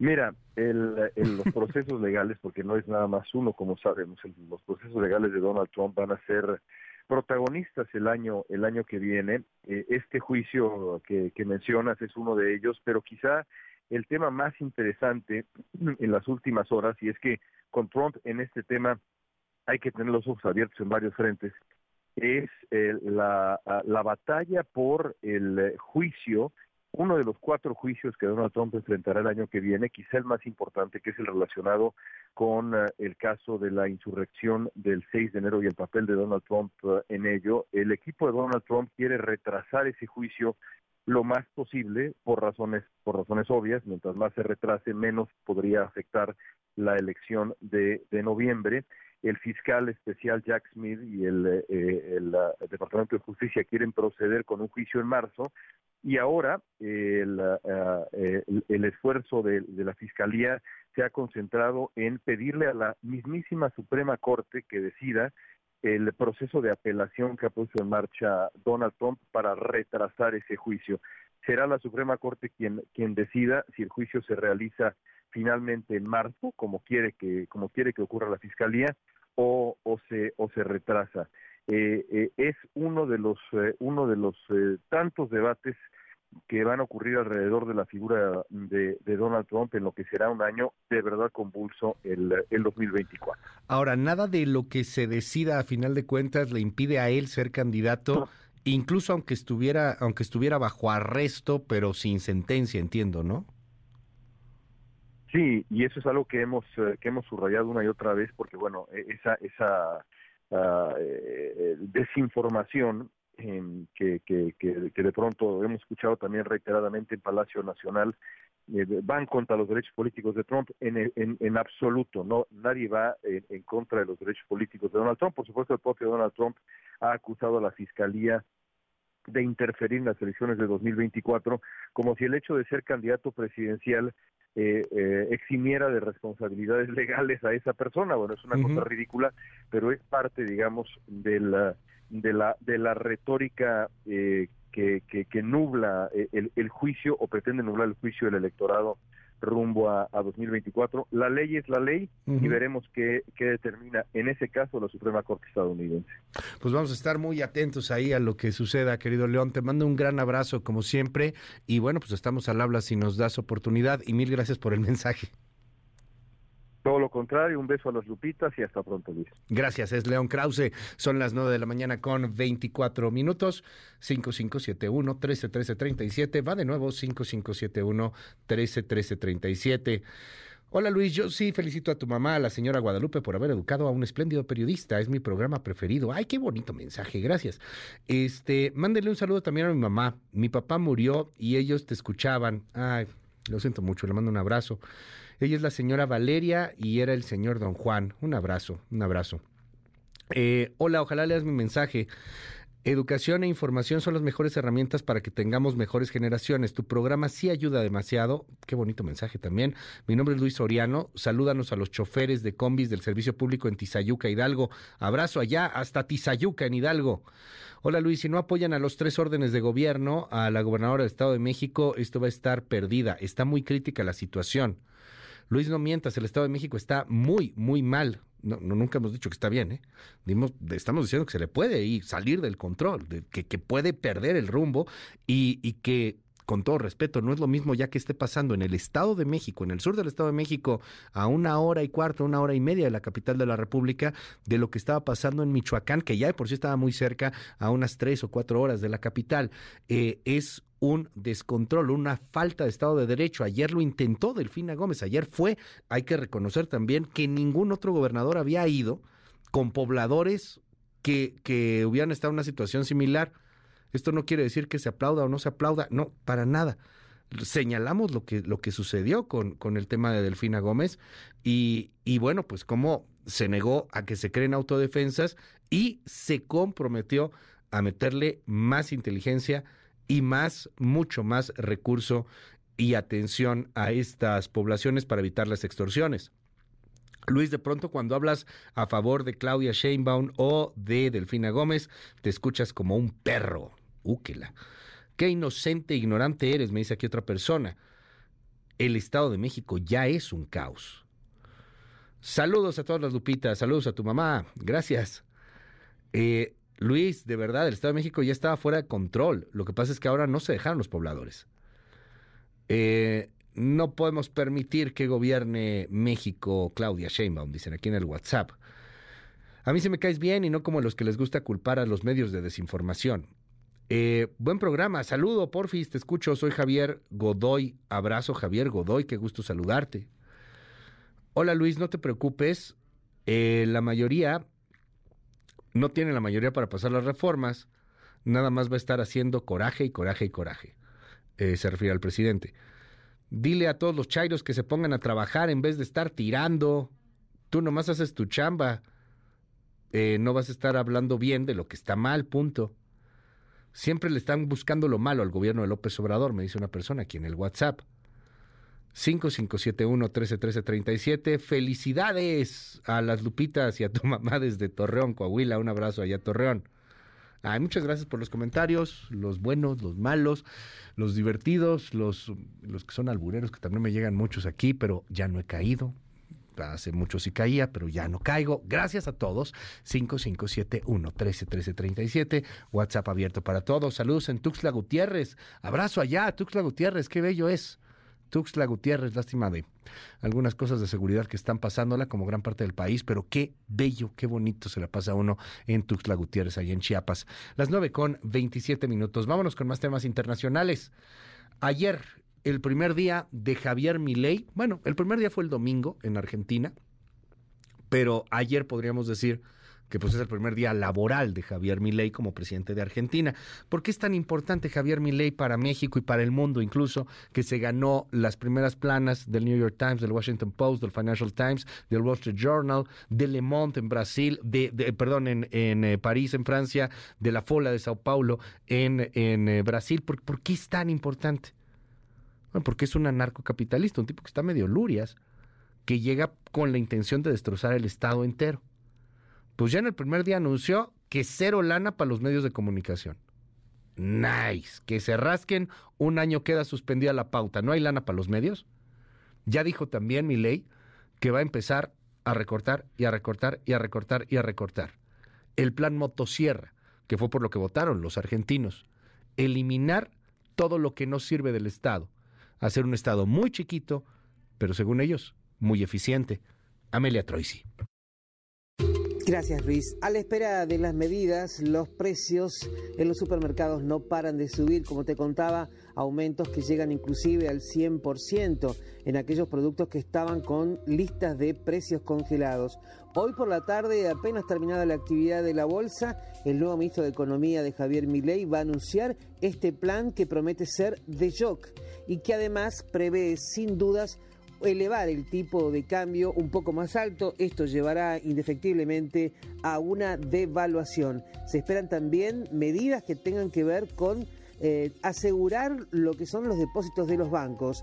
En estos minutos está por comenzar la reunión de gabinete en la Casa Rosada. Ayer, durante el primer día de gobierno, Milei no solo tuvo que ocuparse de los anuncios, sino también de terminar de llenar los casilleros con los funcionarios que lo van a acompañar, ya que él no tiene estructura, no viene de un partido que tiene estructura. No hay otra alternativa que el ajuste, dijo en el discurso eh, principal del día de la Asunción. Y esto lo saben todos, lo saben los funcionarios, lo saben los gobernadores y también lo saben los movimientos sociales que ya prometieron salir a la calle el próximo 20 de diciembre para protestar en contra del gobierno aún sin conocer las medidas. Lo que también tenemos para contar es que en el día de ayer la justicia encontró los videos donde se ve al hombre que arrojó una botella de vidrio al momento en que pasaba la caravana con el presidente y quirió a uno de sus custodios. La justicia lo busca y hasta el momento se espera su detención.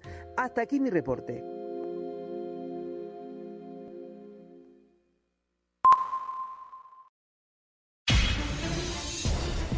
Titulares del mundo. York Times, Estados Unidos. Mientras los combates se intensifican en Gaza, Israel emite advertencias en otro frente. Washington Post, Estados Unidos. China está aumentando su capacidad para alterar infraestructura clave de Estados Unidos, dicen funcionarios. El país, España. La presidencia de la COP de Dubái rebaja la ambición del Pacto del Clima. Le Monde, Francia. Proyecto de ley inmigración rechazado en la Asamblea. The Guardian, Reino Unido. Proyecto climático condenado como débil e insuficiente. Der Spiegel, Alemania. Lucha por la declaración final. Se prorroga la conferencia mundial sobre el clima en Dubái. Corriere della Sera, Italia. Europa, sanciones a Hamas. Funcho de São Paulo, Brasil. El gobierno admite violaciones de la ley en un tribunal internacional. El Clarín, Argentina. Descongelan precios y hay alimentos que suben más de 100%. Al Jazeera, Medio Oriente. Fuerzas israelíes asaltan un hospital en el norte de Gaza. Decenas de muertos en el sur. En un momento regresamos. Continúa con la información con Luis Cárdenas en MBS Noticias.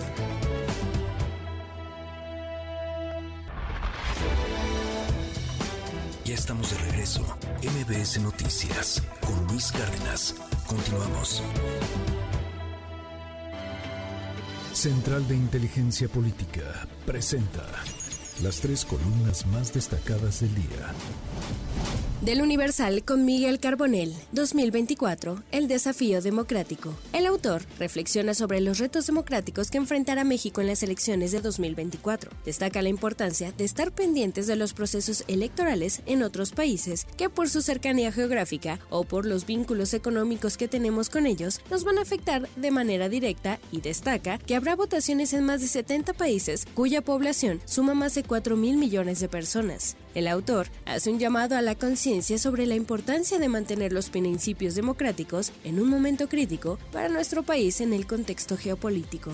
Del financiero con Raimundo Palacio. Mariana, la nueva carta de Andrés. El analista ahonda sobre la creciente influencia política de Mariana Rodríguez, esposa del gobernador de Nuevo León, Samuel García. El autor sugiere que Rodríguez está posicionándose como una figura clave en la política mexicana y asegura que el anuncio de la influencer de contender por la alcaldía de Monterrey no fue bien recibido en redes sociales. Sin embargo, destaca que donde no le fue nada mal fue en Palacio Nacional, pues el presidente López Obrador recibió con alegría y beneplácito la nueva aventura. Es imposible pasar desapercibida su popularidad y activismo en redes sociales, pues son elementos que podrían jugar un papel significativo en las futuras dinámicas políticas del país. De Excelsior con Francisco Garfias, AMLO y las 5T de Xochitl. Al presidente López Obrador le estorban los contrapesos y la rendición de cuentas. Es una verdad que no necesita ser comprobada. El autor enfatiza que en el último año del gobierno veremos un nuevo intento del titular del Ejecutivo de desmontar todo ese aparato, pues no se conforma con haber reducido el presupuesto. La resistencia de figuras políticas de oposición como Xochil Gálvez del PAN a estas medidas, subrayando un creciente debate político sobre la autonomía y la dependencia de las instituciones en México son sumamente necesarias.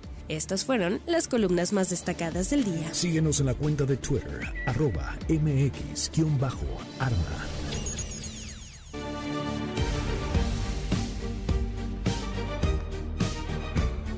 Las 8 de la mañana con 39 minutos. Seguimos en este espacio. Gracias por los mensajes en el WhatsApp 5571-131337.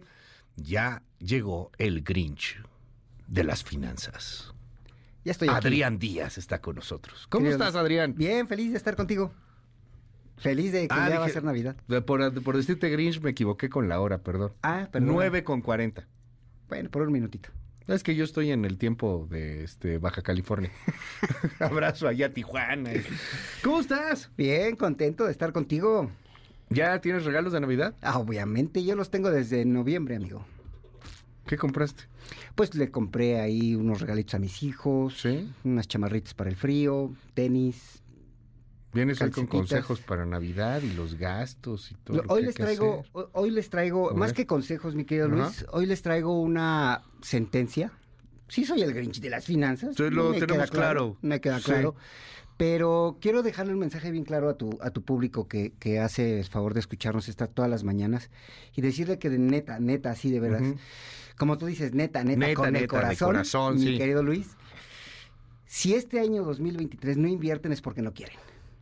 Sí, la neta sí. O sea, la verdad es que ya no hay pretextos de que no me alcanza, de que no tengo lana, de que no lo sé, no sé invertir, no sé qué es un secade, no sé qué es una acción, no sé qué. Ya. O sea, párenle con su fiesta de gastar. Está padre, sí, vamos a cenar rico en familia, los regalos.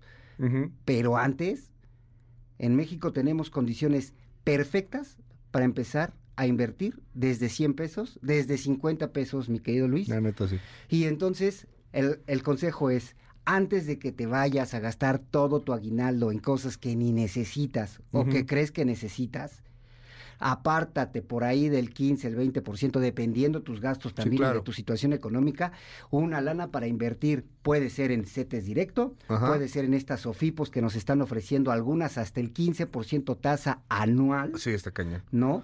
O incluso ya las casas de bolsa que cada vez están democratizando más todas las posibilidades de, de poder invertir. Por eso les digo, y es la sentencia clara, ¿eh, Luis?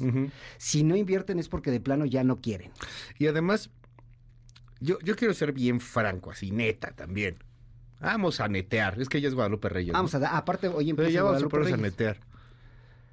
Muchos, muchos, muchos somos responsables de lo que viene para nuestro futuro. Por supuesto. O sea, todos los chavos que están aquí con nosotros, este, si tienes menos de 40, la neta es que lo más probable es que no tengas un tema de sistema de pensiones o algo por el estilo. Eres responsable de lo que viene. Y, y pues a lo mejor eso es malo, a lo mejor eso es bueno. El debate moral lo voy a dejar de un lado. Es lo que hay, es lo que tenemos.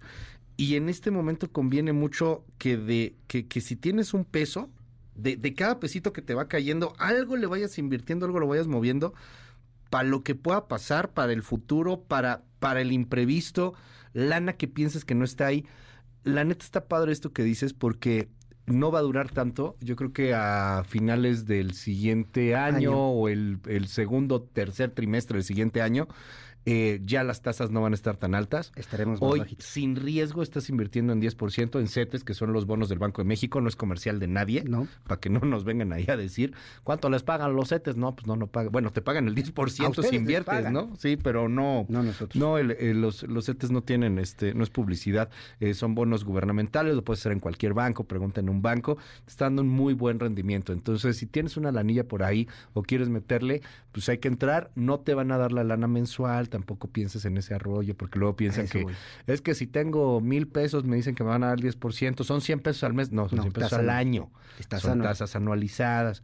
Pero pues sí, ojalá que le entremos a ese Sí, asunto. Te Sí, late si les doy el mapa, el mapa de Órale, tú. empezar a invertir. Es tu espacio, Mira. Adrián, haz lo que quieras. Abre tu cuenta en CETES Directo, CETES Directo, www.cetesdirecto.com, Ujú. ¿no? Métele 100 pesitos y ve viendo cómo mes con mes tu dinero está trabajando. Solamente con depositarle dinero, no tienes que saber de CETES.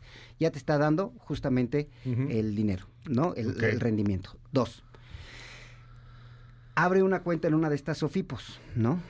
Estas Sofipos que te están dando solamente por abrir tu cuenta 10%, 15% tasa anual. Y tres, ábrete una cuenta en una casita de bolsa, ¿no? Bueno, no una casita de bolsa, en una casa de bolsa, ¿no? ¿Para qué? Para que también empieces a diversificar. Hay casas de bolsa que también solamente con abrir y depositar ya te están dando rendimientos hasta del son 8 poquitas, y ¿no? 10%.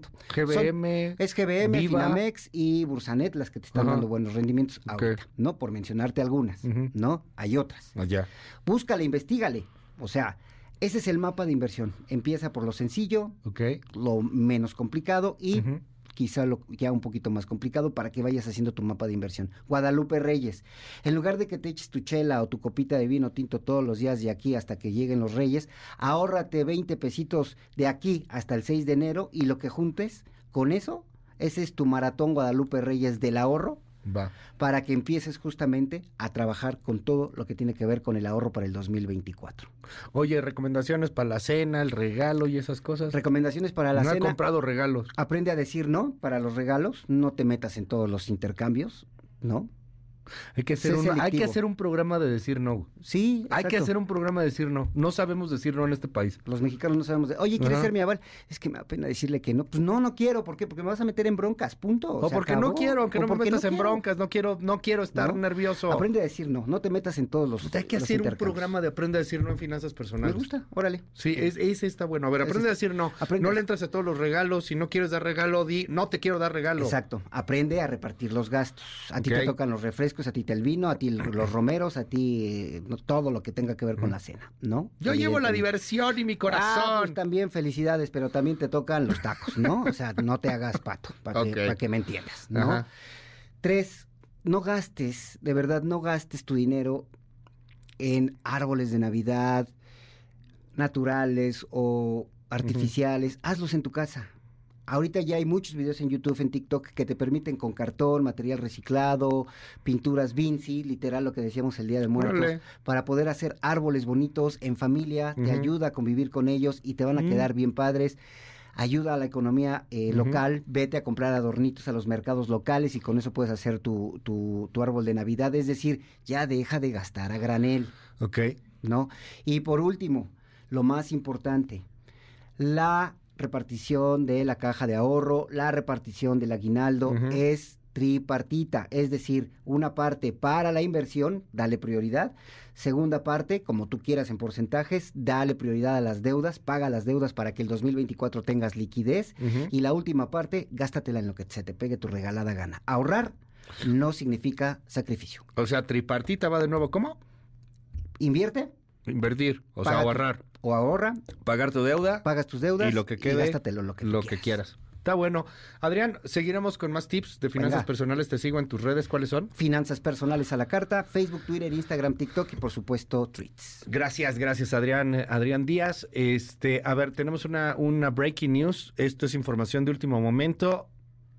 Acaba de explotar un edificio, un piso de un edificio en Argentina, en el segundo día del gobierno de Javier Milei. Estamos hablando de un incendio provocado por una explosión de la cual no sabemos cuál es el origen, que se habría desatado cerca del mediodía tiempo Argentina, o sea, hace unas horas, cerca de la Secretaría de Trabajo. Eh, fuentes oficiales están confirmando que hubo una explosión producida en un piso, en un edificio de 14 pisos. Hay gente atrapada en la terraza del edificio, hay ya personal de, de trabajo eh, pues sofocando este incendio. ¿Por qué es importante la noticia?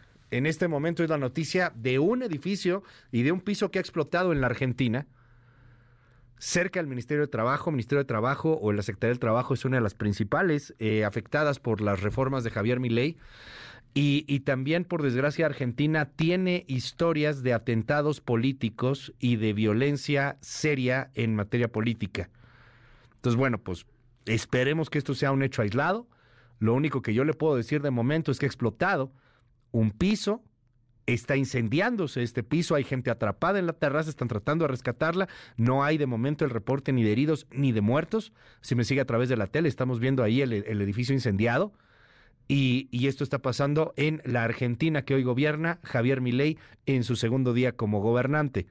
¿Es político o no es político? No lo sabemos, no de momento hay suficientes elementos para, para poderlo decir, pero evidentemente, bueno, pues está generando mucho ruido en, en las agendas informativas. Las 9 con 49, esto es MBS Noticias. Seguimos. En un momento regresamos. Con la información con Luis Cárdenas en MBS Noticias.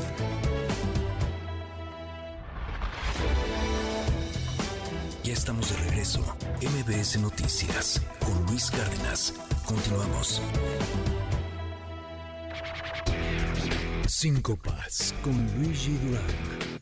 En 2019, Taylor Swift recibió el primer premio de Mujer de la Década por parte de Billboard. Su discurso se hizo viral por su potente crítica a una industria que utiliza a las mujeres y les pone a luchar entre sí. Aseguró que a diferencia de los hombres, el éxito de las mujeres es cuestionado, juzgado y olvidado. Sin embargo, en los últimos años, gracias a mujeres fuertes, han prevalecido nuevos talentos que han trabajado duro por ellas mismas y han reivindicado su propio valor como artistas. Cuatro años después, la revista Time nombró a Taylor Swift como persona del año por su gran impacto en las artes y donde destaca el gran éxito de su gira The Eras Tour, la cual se estima que recaude más de un billón de dólares, sin contar las ganancias que dejó en cada ciudad. Solo en la Ciudad de México, los cuatro conciertos en el Foro Sol dejaron una derrama económica de más de 3 millones de pesos, entre mercancía, comida, hospedaje y transporte, en los que invirtieron miles de Swift. Los números quizás son suficientes para callar las bocas criticonas de este nombramiento, pero más allá del dinero, es la música lo que ha colocado a Taylor como la máxima compositora actual, como en su momento lo fueron Michael Jackson y The Beatles. Como dice el artículo, es su capacidad de contar historias lo que la conecta con cada fan que la escucha. A raíz de ese talento, ha creado todo un universo siempre expansible de ideas, momentos y objetos. Y ha logrado que toda una industria, que antes la juzgaba, ahora gire y viva de ella. Las batallas de Taylor definieron su estrategia para resurgir, no como un ave fénix, sino como un conde de Montecristo, cuya venganza fue el buen karma del trabajo sin necesidad de ataques o espadas. Reclamó los pedazos de su alma bajo sus propios términos para que ninguna disquera y sobre todo ningún hombre pudiera quitarle de nuevo lo que es suyo.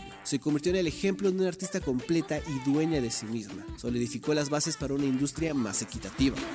De igual forma, con una sonrisa y buen carisma, logró que la película de The Eras Tour recaudara millones de dólares con el beneplácito de un sindicato de Hollywood en huelga. Demostró que las buenas acciones, basadas en una genuina compasión, tienen su recompensa. Que la mayor victoria es triunfar sin perder tus valores ni mirar atrás. Desde sus 16 años, Taylor vive bajo el bisturí de una industria hipócrita. Su imagen siempre se balanceó sobre el hilo que limita el gran ejemplo a seguir y una serpiente mentirosa. Recibió los constantes ataques de haters escondidos en pantallas. Limitó sus palabras por miedo al mazo del juez internet. Quebró su mente para recuperar aquello que la hace Taylor. Perdió amantes y canciones. Ganó su propio trono en la cima del mundo y de su corazón. Creó un camino de manos amigas para aquellos tan valientes que se atreven a alcanzarla porque sabe que la hermandad trae un mayor beneficio que una insana competencia. Porque el karma siempre vuelve y tú decides si será un gato o una serpiente. En tiempos de inestabilidad, crisis y polarización, y una palabra mal puesta terminaría en guerra, es necesario un poco de aire, de luz. Las canciones de Taylor irradian el calor de un abrazo. Es la amiga que ha crecido junto al menos dos generaciones, cuyas caídas envueltas en música son motor de esperanza para aspirar a un día más, a un día mejor. Quizá no trajo paz al globo, pero sí alegría al mundo de cada uno que la escuchó. Mi nombre es Luis Durán, pueden seguirme arroba Luis Pásela increíble, nos escuchamos mañana tempranito en punto de las 6 de la mañana. Se queda con Gaby Vargas y ya están aquí también Ingrid y Tamara. Yo soy Luis Cárdenas y neta, neta, neta de corazón. Qué gusto poder estar con usted. Gracias por darnos la oportunidad de acompañarlo un ratito en su vida. Es increíble. Bye bye. Esto fue MBS Noticias con Luis Cárdenas.